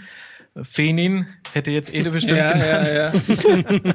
Drei Tore im Debüt, ne? Ich, ich, will jetzt nicht sagen, genau, damals gegen Hertha. Ich will jetzt nicht sagen, dass das bei Weghorst äh, genauso wird. Äh, also der kann schon richtig was, aber der hat jetzt halt auch wirklich den perfekten Start, kriegt auch die Zuspiele. Ich meine, wie oft die auch äh, aus dem Halbfeld geflankt haben, das war ja Wahnsinn äh, gegen Hertha und erstaunlicherweise, normalerweise kommt da nichts an, weil du hast Niklas Stark und Toro Nariga in der Mitte stehen. In dem Spiel und auch in den Spielen davor hat es aber relativ gut geklappt. Ja, also das ist gerade eine gute Phase von Wolfsburg, deswegen mhm. ist Tobi wahrscheinlich auch mit seiner Zurückhaltung das gerechtfertigt. Das ist wahrscheinlich wie so, keine Ahnung, so ein Roman von Uhl Beck oder so, da ist dann, der Verfall ist quasi schon mit eingebaut. Mhm. Mal gucken, ob er sich durchfrisst. Aber wäre doch schön, das jetzt mal, das, jetzt, jetzt mal positiv zu sehen. Ist ja, ja so ein, so ein wie eine Folge Stromberg, jetzt hast du. Bundesliga-Niveau. Ist, ist das so ein bisschen so ein Bastost? Auch? der ja lange in Wolfsburg war, der aber nie so hundertprozentig, er hat eine gute Phase gehabt, irgendwie Bastost, aber war auch oft umstritten, aber so vom Spielertyp, vom, von der Art und Weise, wie man den einbindet, ist das so ein Typ, Bastost? Ich finde spielerisch ihn noch ein bisschen stärker. Ja? ja ich finde ihn mit dem Rücken zum Tor besser, aber hat im Strafraum nicht diese, diese Mega-Orientierung wie Dost sie hat. Äh, Dost hat ja wirklich im Strafraum diese mega Lückenorientierung und Wehorst ist dann eher noch jemand, der den direkten Zweikampf sucht im Strafraum. Ja, stimmt. Gut. Vielen Dank für diese Einschätzung. Bin ich wieder ein bisschen schlauer. Kommen wir mal zu Berlin. Also wir haben jetzt eine Minute für Berlin. Haben wir in jeder Sendung, ne? Haben wir jetzt diesen 60 Sekunden härter Counter. Nein, Scherz. Lass mal ein bisschen über Berlin reden. Ähm, Zeit läuft. Zeit läuft, ja. Ähm, was macht Berlin derzeit so stark? Ähm, Fragezeichen. Wir haben Duda, habe ich schon gesagt, äh, der sehr gut in die Saison gekommen ist. Das erwartet man seit zwei Jahren irgendwie von dem Mann. Ich hatte ihn letztes Jahr auch ähm, das ganze Jahr über bei Communio und die ganze Zeit gedacht, so ja, mach mal was, Typ. Hat er nicht. ähm, jetzt habe ich ihn natürlich nicht mehr. Jetzt äh, spielt er eine sehr, sehr, sehr starke ähm, Anfangsphase. Ähm, Arne Meyer ist auch noch wieder ein bisschen reifer, ein bisschen besser geworden. Ähm, den kann man vielleicht noch erwähnen, wen noch? Was, was passiert da in Berlin gerade? Ja, die haben ja so eine, eine sehr junge Truppe auch. Mhm. Als er mit Grujic, äh, Meier so eine sehr junge Doppelsechs gehabt. Ich finde das ist interessant, dass die trotz ihres ihrer relativ jungen Alter diese Elf sehr physisch ist. Also Mhm. auch ein Arne Meier kann sehr gut mithalten in der Bundesliga mit dem Körper. Und sie sind halt härter. Sie verteidigen sehr stark. Sie nutzen vorne, machen aus einer halben Chance drei Tore. Und diese Saison haben sie halt noch ein bisschen mehr Offensivpower, finde ich. Also ich habe ja schon Lazaro genannt, den ich als sehr stark empfinde. Aber aus dem Zentrum heraus Duda, der halt als ähm, so Mischung aus Achter und Zehner da immer die Räume sehr gut besetzt und da auch eine Anspielmöglichkeit gibt. Ich habe gerade die Nachricht hier gelesen, dass Torunariga mehrere Wochen verletzt ausfällt. Ach echt? Achillessehne. Oh, das ist natürlich dann jetzt. Bricht das dadurch auseinander dahin? Also es ist zumindest eine Aufgabe, würde ich sagen. Sie haben ja dann äh, Klünter gebracht, glaube ich, jetzt, als äh, sich Torunariga in dem äh, Spiel äh, verletzt hatte. Also er kann nicht mehr auf seine Dreierkette spielen, die Dada hat einstudieren lassen im Sommer. Ich glaube, dafür wird es jetzt zu dünn.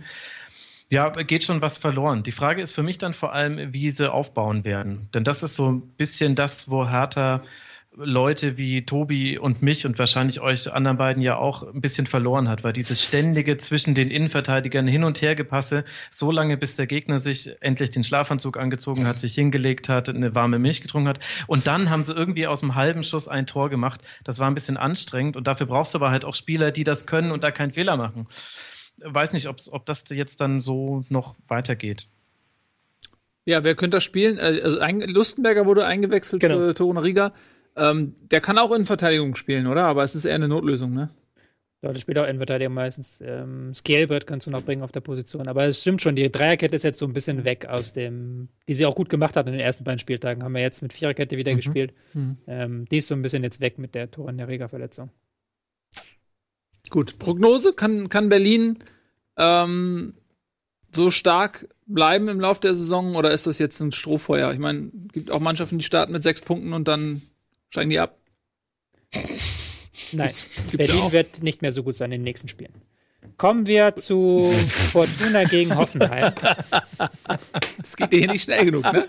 Ich wollte mal unsere Berliner Fans ein bisschen glücklich Nee, vor allen machen. Dingen, wenn, wenn, Nein, ich mein- wenn du das beruflich angeguckt hast, was war denn dein Fazit von dem? Äh, nein, das ist halt das Problem, ist halt schon so ein bisschen, also Hertha lebt halt genau, Max hat das ja perfekt analysiert, die leben halt davon, Tempo rauszunehmen und ähm, dass sie aus den wenigen Chancen, die dann entstehen, mehr machen. Momentan haben sie wieder so eine Phase, wo sie wirklich ähm, sehr aus sehr wenigen Chancen sehr viele Tore machen. Und normalerweise kommen dann aber bei so Mannschaften dann Phasen, wo das dann nicht mehr so ist. So.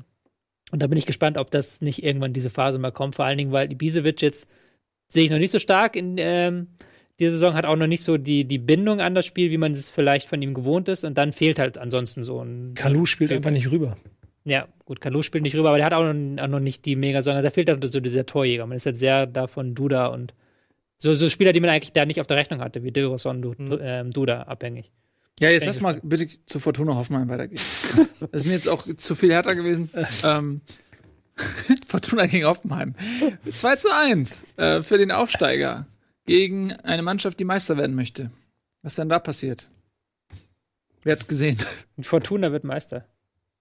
Fortuna wird Meister, ja, genau. wenn die sie, wenn sie Meister werden. Hoffenheim Ja. gewinnen. Ja. Ja, ich Also, kann, ich kann mich vor zwei Wochen noch daran erinnern, dass du da in, in, in Jubelstürmen davon gesprochen hast, wie aufgeregt du äh, äh, bist, die beiden Aufsteiger in den nächsten Wochen zu beobachten, wie Ja. sie das machen. Ich muss jetzt aber sagen, dass das halt wirklich ein Riesenglücksding war von Fortuna Düsseldorf. Erster Torschuss und dann auf einmal führst du, ne? Erster Torschuss, du führst und eigentlich hätte Kramaric äh, vorher das Ding machen müssen, aber das war da wirklich, ähm, da hat er Frank Mill alt aussehen lassen, so. so ein Ja. Hast du, hast du den, also den hättest, Den also den hätten, den hätten wir gemacht, glaube ich. Den Den Mill-Gag, ne? Nee, den von Kramaric, den Ball rein. Nee, Ach so. Der, normalerweise, ich, ich bin um meine fußballerische Limitierung, ähm, bin- ist mir sehr bewusst. Max hat mich ja schon öfters mit mir gespielt, aber ich glaube, den hätte selbst ich Ja. zumindest noch in Richtung Tor gebracht. Kurz mal das hat sagen, ja gereicht. wenn wir das, guck mal, wir In können, können so einen Tisch, Tores? guck mal, wir können, Oh, können wir den Tisch nutzen, pass auf. Der Ball Hier- geht hier rüber. Da ist Kramaric ungefähr, wo mein Finger ist. Ne? Da kommt der Pass. Nico, guck mal, dein Finger ist der Ball. Mein Finger ist der Ball. Und dann, Ah, schieße man- ich, pup, Und dann geht er dahin. daneben. So. Also der Ball war ja auch langsam. Also es war nicht so, dass Ja. das irgendwie so ein knallhartes Zuspiel war, sondern wirklich halt. Na gut. Und was sagt dir Ich jeder Fußballlehrer? Den mit links machen und nicht mit rechts. Ja, er hat halt versucht, dann noch mit seinem rechten Fuß da ranzukommen. Wahrscheinlich wäre es doch besser gewesen, wenn der Ball schwerer zu nehmen gewesen wäre. Der Ball war, glaube ich, zu leicht zu nehmen. Ja, weil du ihm du dir noch fast Beschleunigung geben musstest. Ja. Genau. Einfach nur Fuß gegenhalten. Aber das war halt, das war das eine Ding. Grillitsch hatte zwei mega Fernsch Fernschüsse, wo einmal Rensing sich super gestreckt hat, einmal gegen die Latte. Und ansonsten hat, ist das ganze Spiel in der Hälfte von Fortuna abgelaufen, die sich hinten reingestellt haben, wirklich. Ähm, Ist aber für die ganze Romantik, Fußballromantik eine schöne Geschichte, dass ist eine schöne Geschichte, klar. 32 Jahre ältere Trainer den Supertrainer da drei Punkte wegnimmt Ja, und so. Friedhelm Funkel und Fortuna Düsseldorf. So weißt du, wenn, wenn jemand in den 80er Jahren irgendwie sich irgendwie ins was sich ins Koma gefallen ist und wacht auf und guckt sich den und denkt, ach, Friedhelm Funkel mit Fortuna Düsseldorf, was habe ich verpasst? Nichts offensichtlich. Ja, nee, der fragt sich, was, wer oder was ist Hoffenheim? ja, ja, Und was macht Neururer eigentlich? ja. Und was macht Neururer? Ja, ja aber ähm, das, wir können das ja mal so ein bisschen verknüpfen. Du wirst ja auch später noch ein bisschen, wenn es um Bremen geht, aber ähm, über Nürnberg dann auch gleichzeitig reden. Gleich, äh, man, ich habe so ein bisschen das Gefühl vor der Saison, da, da bin ich ja, äh, da bin ich so ein bisschen oberflächlich, aber ähm, dass Düsseldorf und Nürnberg für mich schon so die, die designierten Absteiger sind, so dass man denkt, so, okay, das ist jetzt mit Köln und HSV, okay, Insert Gag hier, zwei, sag ich mal, größere Vereine runtergegangen, haben Platz gemacht für Düsseldorf, Nürnberg und, und die werden es schwer haben, irgendwie in In dieser Saison geht wieder Köln und Hamburg hoch und Düsseldorf und Nürnberg runter. so äh, ungefähr. Das ist ja der so Gedanke, den alle haben Ist ja die Erwartungshaltung. Also ähm, da, Aber Real Talk, dass die drei Punkte, die Düsseldorf gemacht hat, sind trotzdem nur drei Punkte, die den Abstiegskampf vielleicht ein bisschen erleichtern jetzt am Anfang der Saison. Aber ich finde, es ist schon zu sehr, zu sehr darauf bedacht, sich dem Gegner einigermaßen vom Leib zu halten, so wie Düsseldorf das gespielt hat. Und das kannst du halt die ersten zehn Spieltage, das ist bisher immer so gewesen, die ersten 10, 15 Spieltage machst du das und spätestens dann weiß der Gegner das und dann nehmen sie die, also und dann bleibt die Frage, wie gut ein Friedhelm Funkel fußballerisch diese Mannschaft weiterentwickeln kann. Aber spätestens dann haben sie die gegriffen, also ich würde das nicht so hochhängen. Drei glücklich erkämpfte Punkte gegen Hoffenheimer, die wieder ein Champions League-Spiel vor der Brust haben, was man auch nicht vergessen darf. Ja. Was die bestimmt auch noch hemmt. Ich kriege immer die ganze Zeit so dieses verschmitzte, ja, nee, so, was sagst du? Ich sehe da, ich seh deine Augen Also, dabei. ja, mein, ja, du ja, stimmst nicht überein mit mir. Doch, aber sie sind halt schon eklig zu bespielen. Ich glaube, das hattest du gesagt äh, vor der Saison, Max, irgendwie. So, den, du hattest, glaube ich, diesen Ingolstadt-Vergleich gebracht, wenn ich das richtig erinnere, im, im Rasenfunk. Ähm, Halt wirklich so eine Mannschaft, die sich in jeden Zweikampf wirft, den, äh, den Gegner nervt, ähm, den Gegner beschäftigt. Das, das sind sie ja auch. Und ähm, ich finde auch, die haben auch so, so ein paar so Glanzlichter. Ich bin so ganz überrascht, was Hennings angeht, was der auch gegen den Ball arbeitet. Das finde ich ähm, richtig stark. Äh, auch über die Außen können sie auch da sehr viel Energie und sehr viel Druck machen. Hat, sind, haben ja auch, glaube ich, das, ähm, das 1 zu 0 nach einer Flanke erzielt. Und das ist schon halt nicht komplett unterirdisch. Also nicht so, dass ich jetzt sagen würde, die steigen automatisch ab. Aber es ist halt auch kein Zufall, dass sie ihre Punkte geholt haben gegen Leipzig, als sie halt ähm, kontern konnten und jetzt gegen äh, Hoffenheim, als sie kontern konnten.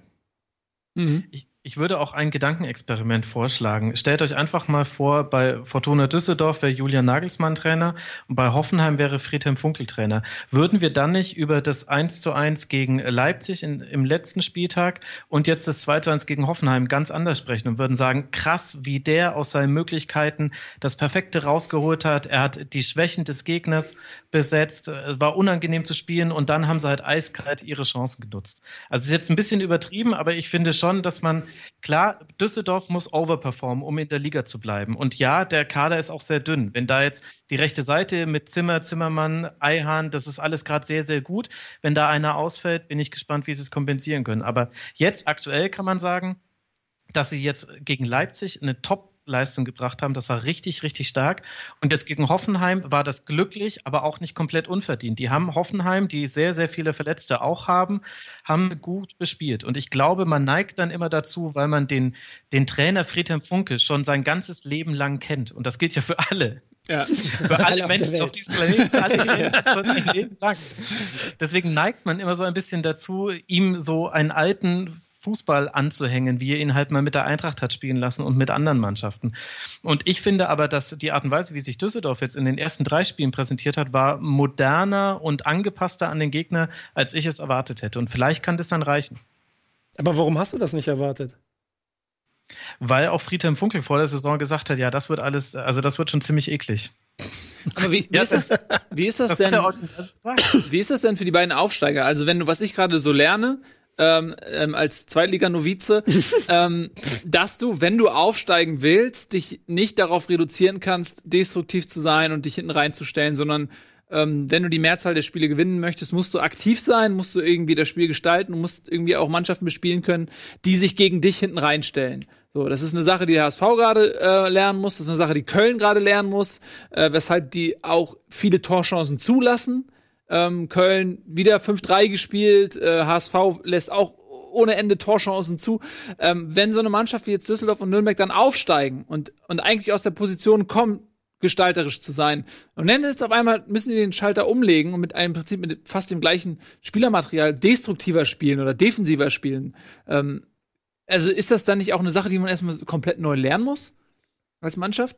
Ähm, bei den beiden ist es noch ein bisschen anders, weil die natürlich in der zweiten Liga nicht so aufgestiegen sind wie Köln und Hamburg. Also Köln und Hamburg stechen ja auch heraus so und dann, dann sind halt wirklich alle Teams gegen Köln und Hamburg hinten drin. Ähm, gegen Düsseldorf und gegen ähm, Nürnberg haben sie das nicht gemacht, weil die nicht diesen Favoritenstatus hatte. Gerade Anfang letzter Saison war, äh, war Düsseldorf eine sehr starke Kontermannschaft. Ähm, aber es stimmt schon, also du brauchst schon ein paar, paar Mittel im Spielerischen. Und das siehst du halt jetzt auch ähm, bei Düsseldorf teilweise noch, ja, da, die haben halt noch ihr Flügelspiel, die haben halt noch auch ähm, sehr vertikales Spiel, aber du siehst du vor allen Dingen bei Nürnberg, die halt immer noch sehr stark über einen langsamen Ballbesitzspiel kommen, die noch nicht diesen Schalter gefunden haben, hin zum, okay, wir sind eigentlich jetzt die Underdogs, wir müssen jeden Konter schnell ausspielen, sondern die halt gerade jetzt gegen Bremen sehr viele Angriffe auch abgebrochen haben und die halt dann, wenn, wenn sie mal das Pressing umspielt haben, dann halt genau dieses Ding gemacht haben, Fuß drauf und nochmal neu aufbauen, so was eigentlich ein, nicht der typische Aufsteigerstil ist. Also Nürnberg spielt nicht diesen typischen Aufsteigerstil. Ja, genau. Kannst du ja gleich nochmal zukommen. Ja. Ähm, dann lass uns das einfach mal vorziehen, ja? Wollt ihr noch was zu Hoffenheim oder Düsseldorf sagen? Max, noch irgendwas? Sonst gehen wir weiter zu Bremen. Nee, bitte, Nico, schart schon mit den Hufen. Ja, Nico, mach mal weiter. Ähm, Bremen 1-1. Äh, zeitlang hat man ja gedacht, so, ja, das sieht nach einem sehr komfortablen Sieg aus. Äh, warum ist es denn am Ende beim 1-1 geblieben? Das Warum weiß ich auch nicht. Ich bin immer noch sauer deswegen. Mhm. Wirklich, ich habe äh, emotionale Schwankungen, wenn die unnötig Punkte abgeben und das war mega unnötig. Weil ähm, ich finde, von, von, von also ich, ich habe das auch so wahrgenommen, dass Nürnberg schon ein anderer Aufsteiger ist und man das ganze Spiel ernster nehmen muss. Trotzdem hatte ich das Gefühl, dass von Anfang an Bremen auch dieses Spiel relativ gut im Griff hatte. Ähm, aber an irgendeinem Punkt scheint dieser Mannschaft immer noch so ein bisschen das Selbstbewusstsein, das Selbstvertrauen. Also es ist ja so eine Mischung aus im Moment, ich muss ein bisschen ausholen, Bremen hat offensichtlich einen Kader, der irgendwie ausdrucken könnte, okay, da könnte was gehen mit dieser Mannschaft. Und da könnte man wirklich mal nicht über Platz 15, wie ich es immer sage, und ein Tor mehr als der 16. nachdenken, sondern du kannst auf einmal Fußball spielen. Das mhm. machen sie dann auch immer eine gewisse Zeit lang, aber ich habe das Gefühl, dass ab irgendeinem Punkt sie, warum auch immer, entweder Angst vor der eigenen Courage haben, vielleicht auch Angst vor der eigenen Stärke oder irgendwie ein Mittel fehlt, wenn der Gegner halt sie vor Probleme stellt. Und genau das war halt. Nürnberg hat halt, finde ich, in der zweiten Halbzeit immer mehr das Heft in die Hand genommen, was Bremen eigentlich gar nicht aus der Hand geben musste. Und wenn dann so, aber so Kleinigkeiten, wie dann, ich glaube, Rashica war das, glaube ich, eingewechselt und dann zwei, mhm. dreimal Ballverluste und sowas alles und unnötig Unruhe reinbringt in dieses ganze Spiel, dann machst du damit ja auch eine Mannschaft wie Nürnberg, die ja offensichtlich dann auch ein bisschen äh, mehr Ruhe ins Spiel haben will, machst du dann stärker und dann verschenkst du am Ende unnötigerweise einen Punkt. Den du in meinen Augen vorher eigentlich schon mit, jetzt überspitzt formuliert, aber zumindest mit dem zweiten Tor schon frühzeitig eigentlich hättest nach Hause bringen müssen. Ja. Und dann hättest du aus Bremer Sicht sieben Punkte und dann hättest du vielleicht auch noch mehr von dem Selbstbewusstsein. Jetzt schwimmt das immer noch so in diesem Gefühl aus. Ich finde ein sehr breiter Kader, gerade vorne in der Offensive sehr vielseitig, aber irgendwie noch nicht genug Courage, um auch mal so eine Mannschaft wie Nürnberg frühzeitig mal sich vorzunehmen. Sie haben halt in allen drei Saisonspielen jetzt immer so richtig dominante Phasen gehabt, wo ja. sie halt wirklich gut waren. Und das kriegen sie aber halt, das ist der Unterschied zu einem Spitzenteam, die kriegen es nicht mal 90 Minuten auf dem Platz. Ja. So. Also irgendwann nach 60 Minuten kam dann plötzlich so der Turn, wo sie dann gesagt haben, okay, wir ziehen uns tiefer zurück aber auch die Konter nicht mehr ausgespielt haben. Es war da so, so, so ein ungarer Mix. Ähm, das ist dann gerade gegen Nürnberg bescheuert, weil Nürnberg halt wirklich eine Mannschaft ist, die jetzt keinen Tempofußball spielt. Genau. Also die kann es auch, aber die, die sind jetzt halt keine Mannschaft, die ein super geiles Pressing hat oder keine Mannschaft, die halt auch die Bälle wegnimmt. Aber sie haben dann halt selber die Bälle weggeschenkt, halt völlig unnötig, Bremen. Und sie haben halt in Situationen, wo sie hätten ab, konnte abbrechen müssen, haben sie nicht abgebrochen. In Situationen, wo sie hätten schnell spielen müssen, haben sie dann abgebrochen. So. Also da hat dann völlig diese Mix gefehlt. Und dann war es halt Nürnberg, die halt das dann auch ganz clever genutzt haben und dann auch gesehen haben, okay, wir haben ein paar Chancen, über die Flügel zu kommen. Ähm, wir schieben jetzt unseren Kuba in die Mitte rein, haben dann sp ganz spät auch den zweiten Stürmer eingewechselt. Ähm, das haben sie dann am Ende so auch sich verdient, finde ich, in der zweiten Halbzeit mit dieser couragierten Variante. Aber das war halt so von Bremen, wenn du sagst, du willst in Europa spielen, dann musst du eigentlich so ein Spiel über 90 Minuten hinweg dominieren. Ja, und das ist halt genau das Problem. Das, also ich, ich versuche immer, das ganz bewusst nicht mit einer grün-weißen Brille zu sehen. Aber selbst wenn ich mir einigermaßen neutral diesen Kader angucke und mitkriege, was die alle so gerade in der Offensive alle können, dann verstehe ich einfach nicht, wieso du nicht gegen Nürnberg frühzeitig ein zweites Tor und ein drittes Tor machst um diese, diese Punkte mitzunehmen. Denn so wird es dann jetzt die ganze Saison wieder so ein bisschen so, so, so ein Krampf. Weil es scheint noch, dass, also ich, gegen die Großen wahrscheinlich auch wieder ein bisschen besser, weil man, weil dann vielleicht das Umschalten und die schnelle Offensive helfen kann. Und hinten stehen sie ja schon ganz kompakt. Sobald sie dann aber der eigenen Courage gegenüber mehr das dominante, kontrollierte Offensive Werder Bremen sein müssen, dass sie das in der Vergangenheit immer groß gemacht hat, ich glaube, da fehlen noch so fünf oder zehn Prozent im Moment. Ich hoffe ehrlich gesagt, dass so ein Schahin dafür sorgt, mhm. ähm, ich, ja, ja also eher, eher durch vielleicht Ball verteilen, vielleicht auch mal lange Bälle, mal wieder ein bisschen Raum auf den Platz zu bringen, damit dann auch mal einfach Entlastung entsteht oder man Hat aber jetzt am Wochenende nicht gut gemacht, fand ich. Also ich fand, das jetzt war jetzt kein auffälliges Debüt. Er hatte nee, zwei, drei gute nicht. Szenen, wo er sich halt gut angeboten hat, aber genau das, was man von ihm halt erwartet hat, dass er halt die Übersicht reinbringt, das hat er ja gar nicht gemacht. Aber ich, ja, ich glaube, genau, sehe ich auch so. Ich glaube aber, dass das auch nicht der Typ ist, der so in dieses feste Konstrukt aus Eggestein, Bargfrede, du einfach einen rein, den raus und dann auf einmal funktioniert das ganze Spiel. Ich glaube auch, ja. dass das noch ein halbes Jahr dauern wird, ja. bis der seine Rolle da hat. Es ja, war ein bisschen komisch. Er hat halt angefangen als Achter vor Eggestein, dann wurde Eggestein zurückgezogen, das wurde dann nach fünf Minuten beendet und dann ist plötzlich Schein zurückgegangen das war noch nicht so, das war halt so ein Soll, so ein, so ein so diese Rashica-Einwechslung. Also normalerweise die letzten Spiele haben ja die Einwechslung positiv entschieden. Ja. Und die hat es halt wirklich so einen Bruch gegeben, weil ja. Rashica nicht gut war, hat sich halt verdribbelt. Schein hat dann wirklich dieses, diese Mittelfeldruhe, die Bargfrede da reingebracht hat, hat er komplett irgendwie zerstört. Ist ja nicht böse gemeint, aber ja. Es, ja. Aber das ist dann. Und Friedel am Ende war auch irgendwie komisch, weil da hättest du dann, finde ich, Pizarro bringen können, der dann noch zwei, drei Bälle hält und dann mal für Entlastung sorgt. So. Ja, ja. Ist vielleicht Shine noch so ein bisschen übermotiviert gewesen, dass, wenn in dem Moment eher die Ruhe erforderlich war, dass er ähm, Zeit von der Uhr nimmt, den Ball in den eigenen Reihen laufen lässt, dass er aber in dem Moment, wo er so reinkommt, irgendwie das sagt, okay, ich will jetzt gestalterisch sein, ich will jetzt irgendwie was, was anderes reinbringen, als das, was gerade in der Situation erforderlich ist? Ja, wird, äh, weiß ich nicht. Kann, kann schon sein. Ich glaube einfach, dass die, also Nee, weiß, weiß ich nicht. Nee, kann, kann, kann ich nicht sagen. Also, Na, also er hatte nur acht Pässe. Und davon ja, sind äh, drei Viertel angekommen. Also übermotiviert war er jetzt, glaube ich, nicht. Nee, ich glaube auch ehrlich, ich gucke gerade nach. So, wenn du in einer 71. reinkommst, dann, äh, ja, vielleicht dann doch zu viel Aufgabe in sich sehen, weil doch dann ganz Bremen so ein bisschen auf den großen Schein guckt, der vom großen Dortmund kommt. Und da erwartet man jetzt auch die große Umstellung. Aber diese ganze Mannschaft kommt ja trotzdem immer noch aus dem, äh, aus dem anderen Fußball. Ich wollte jetzt auch nicht damit sagen, dass Schein schuld ist oder sowas, diese Niederlage. Nein, ich wollte halt nur sagen, dass er jetzt auch keinen sich Nee, aber ich weiß nicht, das ist alles ein bisschen zu hoch okay. aufgehängt. Ich glaube, der braucht einfach noch drei, vier Wochen ja, und dann. Das ist ja, guck mal, das ist ja die, die eigentliche Frage, die ich mir als Bremer im Moment ja stelle, ist, wenn ich also äh, mir da hinten die Viererkette angucke, die ist safe. Selbst wenn man es zu einer Dreierkette macht, dann könnte theoretisch Barfriede da. Trotzdem wird es irgendwo schwer, wo ich mir vorstellen kann, wo überhaupt Schein steht. Äh, dafür müsste einer wieder rausfliegen. Also das, die haben schon so ein bisschen Überangebot im Moment da an einer bestimmten mhm. Position, habe ich. Und ich glaube, das ist fast das größte Problem, weil die Vergangenheit, beide Rückrunden, wo es gut lief, haben immer gezeigt, es gibt so ein festes Korsett und das läuft und das funktioniert. Mhm. So, und das ist das, wo in meinen Augen so ein kleines bisschen krank. Das ging schon bei der Aufstellung los, dass du vorne halt auch nicht mehr weißt, wer jetzt eigentlich wo. Also Rashica macht zweimal gute Spiele und dann wird er irgendwann eingewechselt, das ist ein Totalausfall. Das ist, hm. das passt noch nicht so ganz. Mhm. Also ja. mal. Nico, ich habe da eine Frage.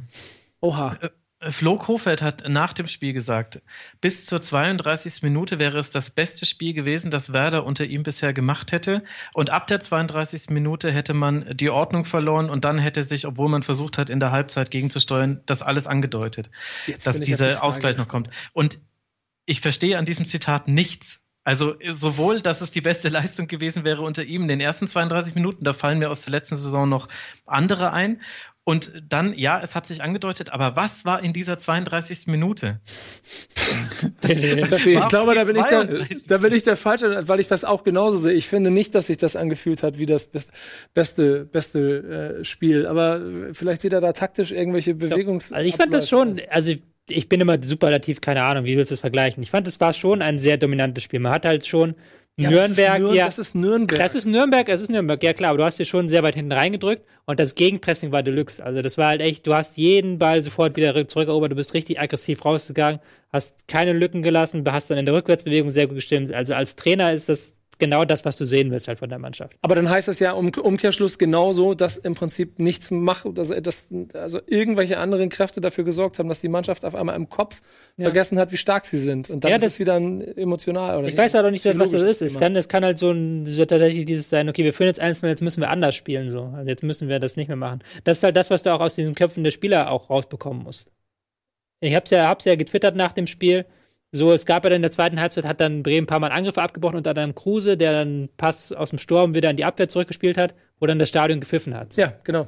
Es gibt das schöne Zitat von Juan Malillo, spanischer Trainer, den ich als auch falsch ausgesprochen habe, ähm, der gesagt hat, das, was Barcelona geschafft hat, das große, ähm, das Beste, Wichtigste, was sie geschafft haben, ist, dass die Fans bei einem Rückpass nicht mehr pfeifen.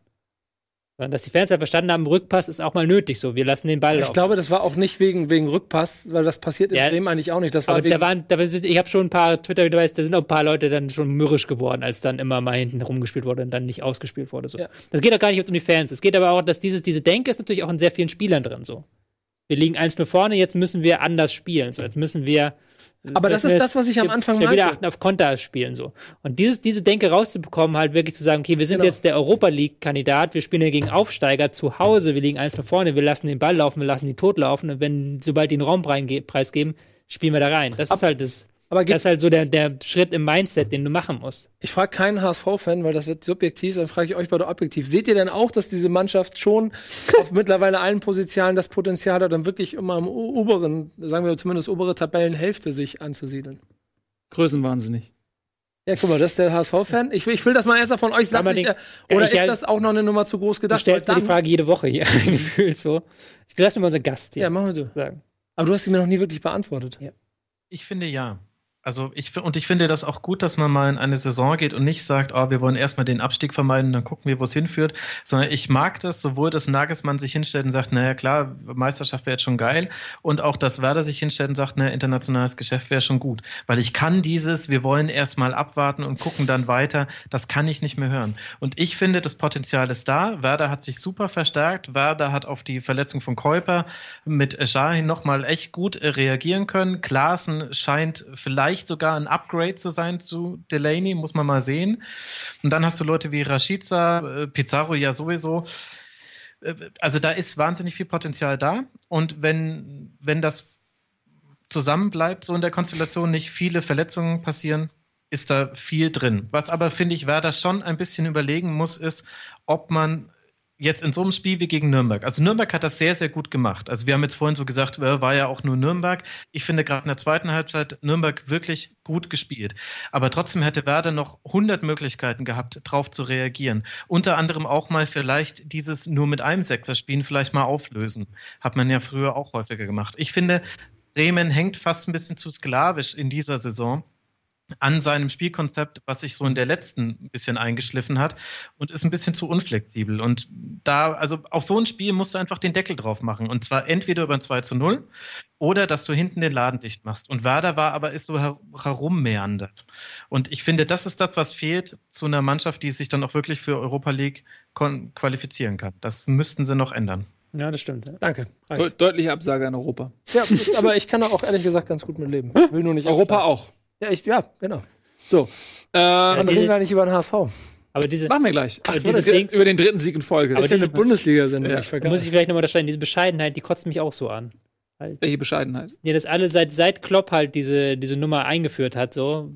Wir sind ja die kleinen Dortmunder, wir, wir werden ja irgendwie Meister. Was damals halt noch in der ersten Saison sehr charmant war, dann irgendwann nicht mehr aus meiner Sicht. Aber das machen ja, haben jetzt alle irgendwie so ein, äh, eingeführt, so. Lieber ja, den nicht, Größenwahnsinn als ja, Tobi nicht Escher. irgendwas wollen, ja, okay, ja, nicht Abstieg, geil. Komm, Tobi, dann sag, was du willst. Was willst du jetzt? Sag. Hau Ich- einen raus. Ich will, ich will jetzt, Ich will. Ich will. Ja? ich will den Nicht-Abstieg für Rocket Beans. Aber ich will auch, dass wir, dass wir größer denken. Ich will, dass wir mit unserer Sendung auch Ja, nach wir Geld. Europa gucken, dass wir sagen, Jawohl. wir gehen jetzt in die Werbung, Chaka. das ganz offensiv ko kommunizieren und da auch gar nicht uns jetzt hier irgendwie reindrehen lassen, sondern ganz offensiv, wir gehen in die Werbung, Ja. wir machen Alle das Geld. raushauen. So, Ja, einfach mal, einfach mal ein bisschen Geld verdienen. Einfach mal ein bisschen, weil ist einfach so. Auch mal Kapitalist sein an der Stelle. Einfach mal Kapitalist sein. Ja. Tschüss.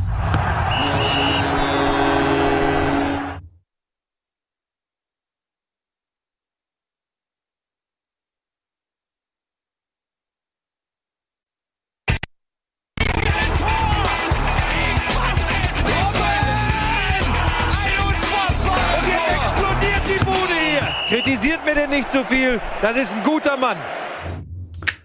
Herzlich willkommen zurück.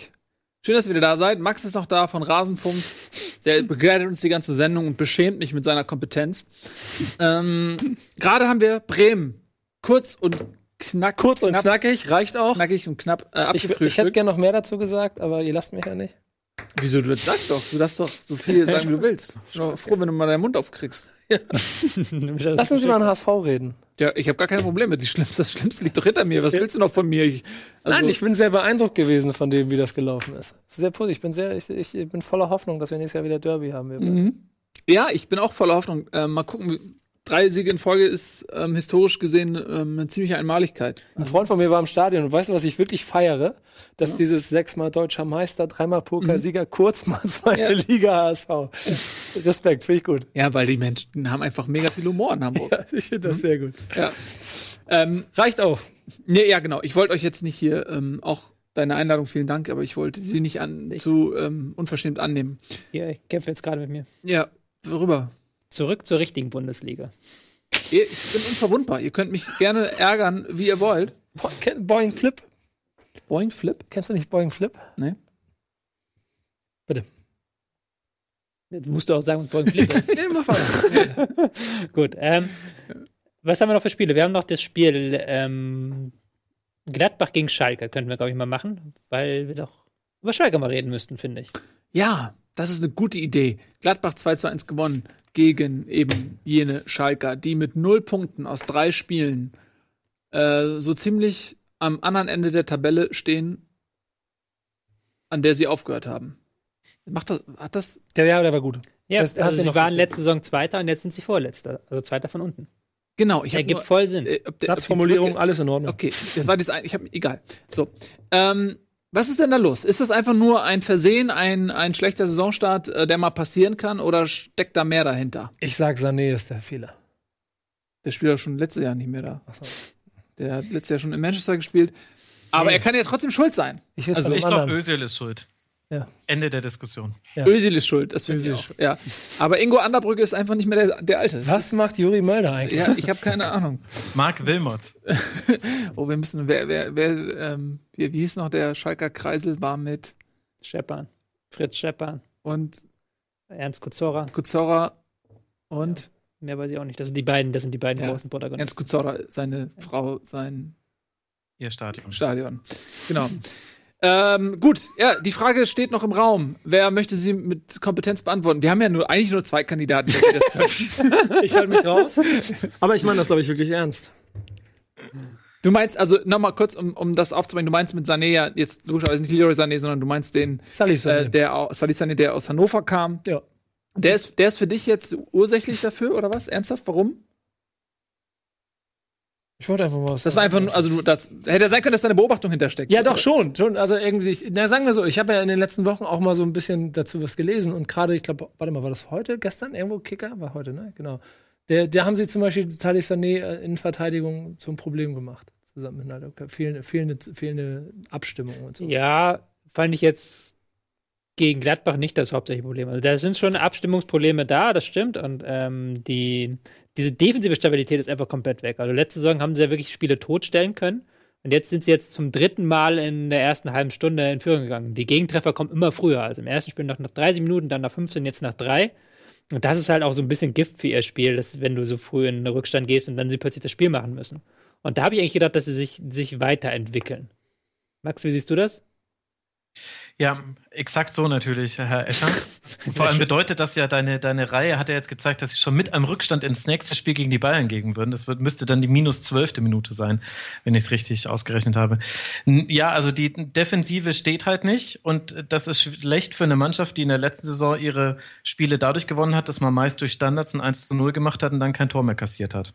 Und das hört sich jetzt nach einer sehr einfachen Erklärung an, ich glaube, aber das ist schon mal der Kern. Also weil sie in Rückstand geraten und wirklich doofe Gegentreffer fangen. Also nicht nur die zwei Standard-Gegentreffer jetzt hier gegen Gladbach als auch gegen Wolfsburg, sondern vor allem das 1 zu 2 gegen Wolfsburg in der 93. Minute, nachdem man gerade irgendwie den Ausgleich erzielt hat. Das war so unschalkehaft, also zumindest Tedesco unschalkehaft. Das war so das alte Schalke. Du kriegst Du kriegst vielleicht irgendwie einen guten Trainer nach Schalke, aber du kriegst Schalke nicht aus dem guten Trainer oder irgendwie so. Mhm das ist das grundsätzliche Problem. Und dann äh, geht es nach vorne auch noch nicht so wirklich viel zusammen. Das ist aber ein Problem, was sie eigentlich aus der letzten Saison mit rübergenommen haben. Wenn man mal ehrlich ist, das war auch da schon nicht berauschend. Deswegen ist die Kritik ja jetzt auch gerade schon so laut, weil die Leute sagen, ja, letztes Jahr habt ihr es irgendwie geschafft, auf Platz zwei zu kommen. Haha, jetzt schaut mal, wie schlecht ihr dasteht. Tedesco raus. Ja, du hast halt Sorry, ja. dass ich unterbreche, aber du hattest halt letzte Saison diese Balance, du hattest halt diese Defensive war halt super geil. Offensive war halt so mittelmäßig und jetzt ist aber diese Defensive gekippt. Aber die ja. Offensive ist halt dafür nicht hochgegangen. ja, das stimmt. So, also die, die, Waage hält sich nicht mehr. Das ist das Schlechteste aus allen mhm. Welten. Das ist, äh, ja. Ja, ähm, du hast es gerade schon gesagt, Max, der nächste Gegner ist Bayern. Ja. Nächster Gegner ist Porto erstmal. Ja, gut. Also ne, Champions League, okay, aber ein anderer Wettbewerb. Ähm, worauf ich hinaus will, ist, es ist nicht unrealistisch. Klar, du kannst in so einem Match auch den Karren komplett umwuchten ja, wenn du gegen die Bayern überraschend gewinnst, kannst du das Momentum so ein bisschen switchen. Aber wenn die Bayern ähm, seriös spielen, sind sie natürlich klarer Favorit und dann kannst du ganz klar auch gegen Bayern mal verlieren. Dann bist du nach vier Spieltagen bei null Punkten. Dann, dann sind wir langsam in Bereichen, äh, wo so, so, sich so Geschichte wiederholt wie damals Favre, äh, Favre in, in Gladbach in der letzten Saison. Ähm, wen hatten wir noch? Ähm, Weinziel auf Schalke. Weinziel auf Schalke, wo, wo, wo da, die, die Drucksituation so hoch wird, auch, dass du punkten musst, das kann dann ja auch nochmal ein Faktor sein, der das verstärkt. Ja? ja, du hast dann aber dann, das wird dann halt das heftige Spiel gegen Freiburg, ist es dann, glaube ich, nach dem, nach dem Spiel gegen Bayern, weil gegen Bayern werden sie wahrscheinlich verlieren. Tut mir leid für den Spoiler. Ich habe euch die Bundesliga jetzt hier mit kaputt gemacht. Ja. Ähm, deswegen ist es halt ähm, schon wirklich so eine äh, krasse Lage. Also jetzt gegen Gladbach hätten sie ja eigentlich schon diesen Befreiungsschlag haben können. Hat er auch noch vor dem Spiel gesagt, irgendwie ist die Situation auch geil, äh, Tedesco, weil sie ja doch jetzt was erreichen können und jetzt einen Bock umstoßen können und auch mal zeigen können, dass sie auch eine Widrigkeit machen können. Und jetzt am Spiel hat er gesagt, okay, so geil ist es dann doch nicht, wenn du mit drei Spielen da, drei Spielen ohne Punkte dastehst. Ist halt jetzt auch diese große Bewährungsprobe für Tedesco. Aber wenn du halt, die halbe Mannschaft besteht auch aus Neuzugängen, muss man sagen. Also die brauchen halt auch ein bisschen Zeit, um sich an dieses Tedesco-System zu gewöhnen. Das merkst du halt schon, dass diese Abläufe im Pressing nicht so gut sind. Mhm. Und dann triffst du jetzt auf einen Gladbach, die halt diesen sehr feinen Stiefel von hinten herausspielen die ja. halt mit Jonas Hof Hofmann aktuell so einen Mann der Stunde haben, der, wenn der Gegner sich nur ein bisschen, bisschen Platz lässt zwischen den Linien, der da ist und dann aufdreht und dann sofort einen Torschance einleitet. Das hat er jetzt auch wieder gezeigt gegen Schalke. Ja, kommen wir gleich noch zu, zu der Rolle von, von Jonas Hofmann? Ähm, die ja auch eine andere ist, ne? Ja. Also er ist ja eigentlich klassisch Außenspieler gewesen, jetzt spielt er eher zentral. Er hat mal Außen gespielt, er hat mal Sechser gespielt, er hat mal mhm. Zehner gespielt. Ähm, dann hat sich nie so wirklich wohlgefühlt und jetzt hat ja auch, auch Gladbach wie Wolfsburg so eine Systemumstellung gemacht auf 4-3-3. Hofmann jetzt in dieser Achterrolle, wo er sehr viel laufen kann, wo er seine ganze Laufstärke mhm. einbringen kann, wo er sich zwischen den Linien anbieten kann, aber auch mal etwas tiefer gehen kann, Ball abholen kann. Und der blüht halt richtig auf im Moment. Das ist für mich momentan einer der stärksten Spieler der Liga, muss mir sagen, einfach weil er so einen richtig feinen Fußspieler und jede Aktion von ihm Hand und Fuß hat. Mhm. Das Einzige, er würde nicht bei Gladbach spielen, sagen wir mal so, wenn er, wenn er schießen könnte. Das ist halt seine einzige Schwachstelle. Hätte, so, ja. Das ist halt seine einzige Schwachstelle so. Hat jetzt auch eine sehr gute Torchance, wo er den Ball dann, äh, wo man das Gefühl hatte, er will den Ball reinzirkeln, er will den Ball halt richtig reingucken, dann schießt er den an Außenpfosten, anstatt einfach mal mit Wucht abzuballern, so aus mhm. zehn Metern. Das ist halt dann die Kehrtseite von diesem überlegten Spiel von Jonas Hofmann. Mhm. Aber immerhin Pfosten. Immerhin. Nicht so weit weg. Ähm, ja, dann habe ich jetzt einfach so grob umgeleitet von Schalke auf Gladbach. Sofern nicht irgendjemand noch was zu Schalke sagen möchte. Lass uns kurz bei Gladbach bleiben. Die haben es ja durchaus auch verdient, dass man mal über sie redet. Äh, die sind nämlich äh, mit sieben Punkten auch sehr gut in die Saison gestartet. Überhaupt sind äh, fünf Mannschaften mit sieben Punkten gestartet. ähm, und eine mit neun. Ne, da freut sich der Max. Ähm, was zeichnet Gladbach denn außer einem starken Hofmann noch so aus? Gut, kommen wir. ich, ich, ich spüre wieder, dass da so eine, dass da eine Energie hier runterflog in Ja, den Süden. ja. Naja, also Tobi hat ja schon zum einen mit Hoffmann, finde ich, den Spieler herausgehoben, der den größten Sprung gemacht hat. Vielleicht zusammen neben Tobi Strobel, der als alleiniger Sechser spielt und zwar in einer Art und Weise, wie es ich ihm persönlich nicht zugetraut hätte, was aber auch an dem System liegt. Also die Umstellung aus 4-3-3.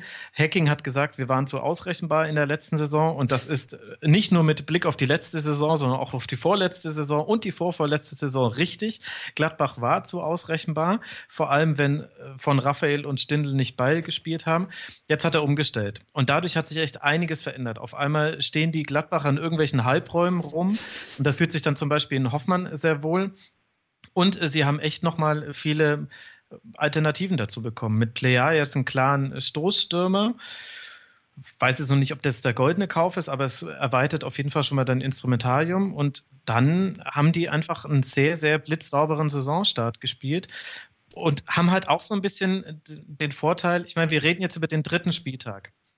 Und natürlich spielt Gladbach stark. Aber wenn die in der ersten Halbzeit der Saison gegen Leverkusen 0 zu 2 zurückliegen, können sie sich nicht beschweren. Und es kann sein, dass wir eine ganz andere Diskussion über Gladbach spielen. Also sprich, Und auch über Leverkusen jetzt dann. alles noch einleveln. Mhm. Ja, genau. Also das ist schon alles gut. Und äh, sie haben jetzt ja nicht glücklich gewonnen und so weiter. Das will ich nicht sagen. Und das ist auch alles sehr positiv. Aber ich finde, man muss schon hin und wieder zumindest mal sagen, hey, drei Spiele jetzt erstmal, die die Testgröße ist sehr gering. Ein bisschen muss man schon noch warten, um da wirklich Tendenzen ablesen zu können. Vor allem, weil ich auch damit rechne, das gilt sowohl für Gladbach als auch für Wolfsburg. Viele Mannschaften kommen mit diesem 4-3-3 nicht so wirklich klar, weil das eigentlich in der Art und Weise am ehesten noch die Bayern gespielt haben, aber die spielen es halt so, dass zehn Feldspieler in deiner Hälfte stehen. Das ist nochmal ein bisschen was anderes. Äh, Aber ich glaube, dass die Mannschaften sich da in Zukunft auch noch ein bisschen besser drauf einstellen werden und dann muss man mal gucken, wie lange ein, so eine bloße Systemumstellung dann tragen kann durch eine Saison. Nicht, ob sie dann wieder quasi zu ausrechenbar werden, weil sie dann nur noch dieses System spielen. Zum Das Beispiel, ist genau. dann die spannende Frage, ob sie das dann abstellen können. Aber wenn du sagst, drei Spieltage, man sollte noch nicht zu viel Trends sehen, glaubst du denn auch, dass ähm, der große Bayern-Einbruch uns noch bevorsteht? Ja. Ja. Ja, also ich, Ich, bin, finde auch ich nicht- bin ich mittlerweile selbst zum Bayern, sorry, ich bin mittlerweile selbst zum Bayern-Zyniker geworden. Auch wenn man sagen muss, die spielen, ja, haben ja wieder extrem geil gespielt gegen Leverkusen, wenn man es einfach objektiv betrachtet und jetzt nicht. Naja, äh, naja du nicht? Ich, nee, also ich finde zum Beispiel, dass für Leverkusen da noch was drin war. Dieses Spiel so lange offen zu lassen, das war so ein bisschen Werder gegen Nürnberg auf einer anderen Ebene. Und das hätte auch wie Werder gegen Nürnberg ausgehen können, wenn Leverkusen sich nicht auf den Rücken gelegt hätte und gesagt hätte, bitte tut uns nichts. Äh, Also der, das ging halt nur jetzt gegen diesen Gegner gut. Aber gegen Hoffenheim, gegen Gladbach, gegen sogar gegen Wolfsburg hätte das sehr gut ein 2-2 werden können. Und Wolfsburg gehen halt jetzt so langsam, äh, Wolfsburg ist wie so ein Bataillon, was irgendwann im Zweiten Weltkrieg an der, in der Normandie landet. Den gehen langsam einfach die, die Spieler aus. Es wird immer dünner. Und klar sind die, die da sind, immer noch herausragend. Und du kannst dann für ein Tolisso und Rames bringen. Da fangen andere natürlich an zu weinen. Aber tendenziell wird das jetzt dünner und äh, tendenziell wird es auch dünnhäutiger. Und das ist, glaube ich, dann schon was. Äh, ich nehme jetzt natürlich jedes Argument, was ich packen kann, um eine mögliche Schwächeperiode noch vorherzusagen, weil es wäre einfach angenehmer für alle Beobachter der Bundesliga. Aber es kann schon noch passieren. Also ich sehe nicht, dass die Bayern jetzt da vorne wegmarschieren. Das, äh, das muss ich auch erst noch ausstellen. Ich fand es schon, aber die, diese Verbesserung, die er reingebracht hat, mit Thiago auf der 6, äh, mit einem Pressing, was Ja. wirklich gut funktioniert hat, wo sie auch Tore aus dem Pressing heraus erzielt haben, so. Das stimmt, aber Das- Thiago zum Beispiel wurde jetzt noch kein einziges Mal angelaufen. Und genau das ist die Schwachstelle von Thiago. Das, das ist der Unterschied. Das ist das, wo Thiago Xabi Alonso immer noch am ähnlichsten ist, aber im Negativen. Also sprich, wenn sollte jetzt Schalke zum Beispiel am nächsten Wochenende so spielen gegen Bayern wie beim Auswärtsspiel in der letzten Saison, dann will ich erstmal sehen, wie Bayern damit zurechtkommt, weil dann stehen die denen nämlich im Aufbau so richtig auf den Füßen und dann muss auch mal ein Thiago, dann hat ein Thiago nicht immer die Zeit, sich aufzudrehen, sondern muss im Aufdrehen schon den Ball abschirmen und da verliert er einfach sehr häufig den Ball. Ich will jetzt nicht damit sagen, dass das so kommen muss, aber ich finde, so richtig geprüft wurden die Bayern noch nicht. Gegen Hoffenheim, jein, aber das war irgendwie ein komisches Auftaktspiel. Äh, Gegen Stuttgart, die haben eine totale Defensivtaktik gemacht. Also die, die waren ja, also keine Ahnung, was da genau der Plan war. Ich glaube, da, ja, also beten war da, glaube ich, Teil des Plans. Und Leverkusen jetzt ja ganz ähnlich. Also ich, ich finde, klar, die Bayern haben bisher immer alles gewonnen, deswegen neigen wir dazu, auch äh, da jetzt zu glauben, das geht immer so weiter. Aber normalerweise, also der Normalfall ist ja, dass man auch eine Schwächeperiode hat. Und vielleicht erleben wir ja jetzt mal wieder eine. Ja. Du sagst äh, mit deinem Normandie-Vergleich, dass äh, ein ohnehin schon reduzierter Kader, Nico Kovac hat ja gesagt, 22 Spieler reichen. Ähm, deswegen wurden ja auch bewusst Leute abgegeben und eher wenige sind dazugekommen. Ähm, und jetzt so früh in der Saison vor den eigentlichen Belastungen, nämlich englischen Wochen, äh, Champions League und so weiter, äh, fallen jetzt mit äh, Coman, Tolisso, ähm, äh, zwei äh, Spieler schon länger aus Rafinha fällt jetzt aus. Ähm, das heißt, dass wiederum andere Spieler, in dem Fall Kimmich oder so, eine höhere Belastung haben, weniger Verschnaufpausen haben und so weiter. Ähm, das ist für dich jetzt also auch ein Problem am Horizont, sage ich mal, dass der Kader jetzt so dünn ist. Ja, das kann schon ein Problem werden. Natürlich ist der Kader immer noch dick genug für die Bundesliga, aber ja, also das wird ein Problem werden. Leon Goretzka hat jetzt heute das Training abgebrochen, ja. da weiß man noch nicht, was los ist. Hatte, Hatte keinen Bock. Eine, ja, ja, wahrscheinlich. Also ist wahrscheinlich das Wahrscheinlichste. Oder musste eine Instagram-Story machen. Wobei Goretzka ist da ja gar nicht so drauf wie andere. Also das kann schon, kann schon ein Thema werden. Die Saison ist schon auch für die Bayern lang und die sind alle noch in ihren Nationalmannschaften auch noch gefordert und es ist jetzt auch nicht so, dass die da durchcruisen, wenn wir uns angucken, was in der deutschen Nationalmannschaft los ist, die ja irgendwie zur Hälfte aus Bayern-Spielern besteht steht. Also das wird auch noch eine sehr lange Hinrunde für den FC Bayern. Ob die anderen Mannschaften genügend Konstanz haben, dass sie genügend Punkte sammeln, dass das nochmal eng wird, bezweifle ich. Aber auf jeden Fall wird es nochmal andere Spiele vom FC Bayern geben und da wird es noch die eine, also das Abendland, das ja immer gerne untergeht, wenn die Bayern mal verlieren. Äh, also um ja, das Abendland mache ich mir wie Uwe Seeler richtig viele Sorgen. Das wird nochmal ganz, ganz hart für auch ganz viele Bayern-Fans, wenn sie dann mal wieder verlieren. Ja. Und alles Schlechtes. Äh, Max, du kannst mich jederzeit anrufen. Also, wenn es dir nicht gut geht, irgendwie, wenn die Bayern mal irgendwie einen Unentschieden haben oder so und du musst irgendwie reden, ruf mich an. Ich, äh, ich tröste dich dann gerne. Ähm, uns rennt ein bisschen die Zeit davon. Äh, wir haben zu viel Pressing gespielt. Äh, Leverkusen, ähm, ähnlich wie Schalke, letzte Saison eines äh, der ähm, positiven Überraschungen. Und da Heiko Herrlich, junge, talentierte Mannschaft. Mit dem, mit dem, gleichen Problem zu Saisonbeginn. Ich kann mich nur daran erinnern, dass ich letztes Jahr auch nach vier, fünf Spieltagen darauf gewettet habe, dass Heiko Herrlich der erste Trainer ist, der fliegt. Und auf einmal. War das so? Ich hab's gar nicht mehr daran. Ja, genau. Vielleicht also, wettet er selbst auch, er will die Quoten einfach nur für sich dann. Ja, genau, er wettet, glaube ich, immer selber auf sich. Möglich. Insofern mal abwarten. Ja, ja. aber ähm, ja, Leverkusen auch null Punkte, ne? Ja, aber das, war halt, das ist halt ganz kurios, weil die in den ersten beiden Spielen komplett offen standen, so defensiv überhaupt nicht zustande gebracht haben. Und jetzt plötzlich gegen äh, Bayern München so eine Angsthasen-Vorstellung machen, gar nicht mehr versuchen, halt diese äh, Räume, die hinter Bayerns Pressen sind, anzuspielen. Das war halt komplett kurios. Also, das war halt wirklich so ein komplett verhunzter Auftritt dann auch noch mit diesen, diesen unnötigen Fouls, dann sich selbst de dezimiert mit ähm, Bellarabi, als man halt tatsächlich noch die Chance hatte, da irgendwas zu reißen.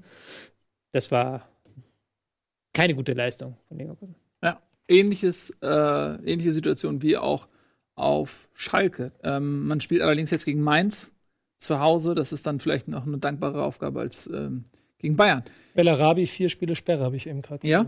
ja? Mhm. Ich überrascht mich nicht, ehrlich gesagt. Also, das ja. war schon ziemlich brutal, was er da gemacht hat. Auch weil hier jemand rumgemerkt hat, dass ich im Handy hier rum. Also, schöne Grüße, ich arbeite hier mit dem Ding. Mhm. Der Mann arbeitet. Auch wenn es nicht, ich kann nicht immer, ich will nicht immer vor so großen Monitoren. Die Regie macht Druck. Ja, ist ja, ja, ja, ja, weiter, weiter, weiter, weiter. Hier steht hier auf dem Monitor drei Partien. Ja, Jetzt müssen noch zwei sein. Ne? Ja, wir haben uns davon verabschiedet, schon vor zwei Saisons, dass wir sklavisch alles machen. Wir quatschen, wie uns der Schnabel wächst. Ähm, wir äh, haben natürlich ein überragendes 3 zu 3 Freiburg gegen Stuttgart. Ja, da würde ich gerne das zu sagen. Es war überragend. Das Spiel. Das war, war so viele Tore, das hätte ein Zweitligaspiel sein können. Aber es war halt so kurios, weil es gar nicht so viele Chancen gab eigentlich. Also die haben halt wirklich dann aus ähm, Freistößen und Flanken auf Gomez hat er dann aus so halben Chancen drei Tore gemacht. Aber ich fand halt schon, was ich bei Stuttgart auffällig finde, ist, sobald die in diesen Verwaltungsmodus schalten und halt selbst irgendwas machen sollen, dann, dann sind die, sind die so bieder und so komplett langweilig. Und die sind halt nur gut, wenn sie halt wirklich gallig in die Zweikämpfe reingehen, Vollgas, Flanke auf Gomez oder Pass auf Gomez und dann wirklich halt mit Tempo rein. Und das kriegen sie diese Saison überhaupt nicht auf den Platz. Da haben wir wieder dieses Thema Matchglück. Wenn du halt in jedem Spiel früh in äh, Rückstand gehst und dann halt selber machen musst, das ist halt nicht Stuttgarts Ding. Und letzten, letzten Saison haben sie immer selber das 1-0 erzielt und dann daraus eine komfortable Position gehabt. Und jetzt so, so gar nicht. Und da fehlt halt auch diese Balance. Also dann nachher, als sie dann 3-2, also in der Halbzeit wirklich umgestellt hatten und dann Akolo gebracht haben, halt von diesem Gentner, Castro, wir spielen eigentlich ohne echte Flügelding so weggegangen sind, da hat es dann gut geklappt. Aber dann haben sie halt wieder diesen Defensivschalter nicht gefunden. Diesen Schalter, okay, jetzt müssen wir wieder drei Schritte zurückgehen. Und das war dann so ein bisschen, diese Balance fehlt halt da komplett im Spiel. Also, und ich mag sie aber, ich mag sie halt lieber, wenn die Balance eher nach vorne kippt. Dann entstehen halt solche 3-3-Dinger. Das ist- finde ich dann geiler persönlich. Aber ich, ich kann das auch sagen, ich muss ja mir dann nicht die Haare raufen als Fan oder als Korkut. Gut. Aber auch Stuttgart mit einem Punkt ähm, nicht so gut.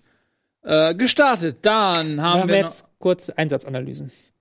Ja. Die klassische Einsatzanalyse. Machen wir so. Bin ich dabei. Okay. Einsatzanalyse. Womit fangen wir an? Wieso, was habt ihr denn noch? Mainz Leipzig, gegen Hannover? Augsburg. Mainz gegen Augsburg. Max, du hast der, du. Wir können ja die, äh, äh, das aus, äh, outsourcen. Also Einsatzanalyse. Äh, Mainz profitiert von Giefer-Fehlern von Augsburg und äh, holt sich das aber dann doch verdient den Sieg, weil Augsburg völlig äh, uninspiriert gespielt hat, sogar nach der Führung. Und Mainz dafür mit einer sehr, sehr jungen. Mannschaft auf einmal viel mehr Tempo hatte und das ganz gut gemacht hat. Und weil ich nicht geatmet habe, zählt das noch als Einsatz. Ich habe ich hab heute den ganzen Tag so ein bisschen Angst, dass plötzlich ich von hinten von Fabian Giefer angesprungen wird. Weil der irrlichtet ja anscheinend überall rum und springt Leute an. also zumindest war das gegen, gegen Augsburg, äh, gegen Mainz so. Das, das, das, der Ding hat eigentlich schon, ich bin normalerweise nicht so hart zu Torhüter, aber das Ding hat er schon irgendwie verschuldet. Weil er hat er bei beiden Dingern eigentlich nichts so weit draußen zu suchen. Und da gilt der Klassiker, wenn du rausgehst, musst du zumindest den Ball irgendwie haben. Oder an den Ball kommen. Haben wir das Phrasenschwein? Haben, Ja, Tobi zahlt gleich ein. das wäre Magst ein? Satz dafür. Ähm, gut, dann spare spar ich mir deine Ergänzung. Nico, du sicherlich auch. Ähm, Leipzig, Leipzig. Hannover. Wolltest du nicht Leipzig-Hannover machen? Nee, ich wollte genau, ich wollte über den Torhüter bei Augsburg so. herziehen, der das Spiel verloren hat, aber das darf ich ja nicht. Leipzig-Hannover, wer möchte? Timo Werner ist wieder da. Team Punkt. Wieder da. Ja. Timo Werner ist wieder da. ja, Hannover hat aber gut dagegen gehalten. Es war ein munteres Spielchen. Ich dachte Einsatz. Ja, war ein Einsatz. Komma drin. Achso. ein munteres Spiel. War ein schönes Spiel. Tut mir Aber leid, reden wir mal nicht mehr über die Champions League eigentlich. Können wir das nicht mal einführen? Ja, machen wir auch ganz kurz. Äh, pass auf, Aber ich will jetzt eine Tipprunde machen oder so. Ganz schnell. Nee, ich würde mal Nee. gern mehr über Champions League reden. Ey, Ich muss, wir haben noch eine Minute, ich muss Ja, noch eine, eine, Ans Dortmund. eine Ansage machen. Schnell tippen. Ich muss Ach, mach eine Ansage. Ähm, wir haben ja letzte Woche ein Gewinnspiel gehabt zum HSV. Gibt ja Bücher von mir zu gewinnen. Ähm, ich habe eine Vorauswahl getroffen, die ich noch ins Forum posten werde und daraus Ist dabei? werden wir- haben gesucht, wir haben das per, wir haben gesucht, wenn der HSV ein Tier wäre, welches Tier wäre er? Ich werde die Du besten kannst jetzt noch Vorschläge- live mit einsteigen. Du kannst jetzt noch einsteigen und ein Buch von mir gewinnen. Und Wenn der HSV ein Tier wäre, welches wäre er? Max, kannst auch gerne noch Pierre-Michel mitmachen. Lasogga. Der Vorschlag kam des Öfteren per Mail im Übrigen. ja. ja. Ja, nee, irgend so ein, ja, weiß nicht, ich überlege gerade irgend so Schlammwühler, irgendwas oder irgendwie oder mh, irgendwas, was ist denn das ein, ein, ein selbstzerstörendes, selbstzerstörendes Tier, irgendwas irgendwas was wie so ein, wie so ein Lachs, was gerade Eier gelegt hat. Wie wär's denn mit Grill? Grill ist einfach da. Wale essen ihn, ohne überhaupt den Mund aufzumachen. Und so richtig stört er aber auch keinen. Ja, aber, äh, ohne, Ja, aber ohne, das den, ist ohne ist den Grill geht das auch ist gar so weit nichts. weg vom HSV. Das- der HSV stört auch alleine. Das ist der FC Augsburg, was du gerade beschrieben hast. Ach, ihr mit eurem Hass, kommt da mal runter. Ach, das ist da. Ja, ja. München ist da zu weit weg. So, Also, Ich will jetzt genau. schnell Champions League tippen. Einmal Ja. lass uns Champions League ja, tippen. Liverpool PSG Oh. 2-2. Ich sag, ich sag, Liverpool gewinnt das Ding. Ja, ich auch. Ja, das ist doch kein Tipp. 2-1. 3-1 Liverpool. 4-1? Hast du Zwei. 4-1 getippt? 3-1. Also, 2-1. ich tippe 4-1. Ich würde eins Brügge Dortmund. Äh, Brügge Dortmund 2-1 Dortmund. 1-0 Dortmund. 1-1.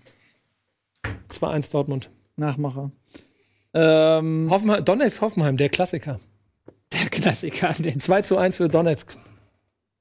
Das ist auch so sinnlos. Wir tippen jetzt hier, das ist da, da, ich bin bei meiner Ehre beleidigt. Ich habe Donetsk seit fünf Jahren nicht mehr Fußball spielen sehen. Ja. Ich soll jetzt tippen, wie ja, die gegen. 3-2 für Donetsk.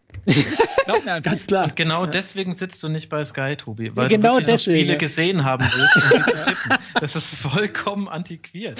Das reicht einfach noch halt nicht. einfach 2-0 und äh, der eine Ja. Stürmer von denen wird zwei Tore machen. Das Ja. reicht. Wagner Love macht drei Wagner Tore. Love. genau. So. Oh, Mann.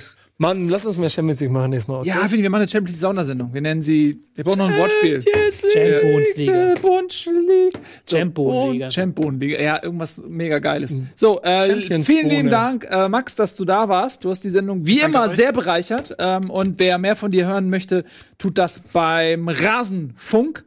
Ähm, außerdem euch vielen lieben Dank fürs Zusehen. Und Nico, Tobi, komm, bei euch muss ich mich nicht bedanken. Nee, brauchst du nicht. Ich, ich äh, folge jetzt Rasenfunk. Sehr gut. Solltet ihr alle tun auf Twitter Mega und, und so weiter und so fort. Äh, euch äh, viel Spaß im laufenden Programm. Wir sehen uns heute Abend nochmal. Da bin ich bei Simon noch äh, mit am Start um 8 oder so. Bis dahin. Tschüss und auf Wiedersehen.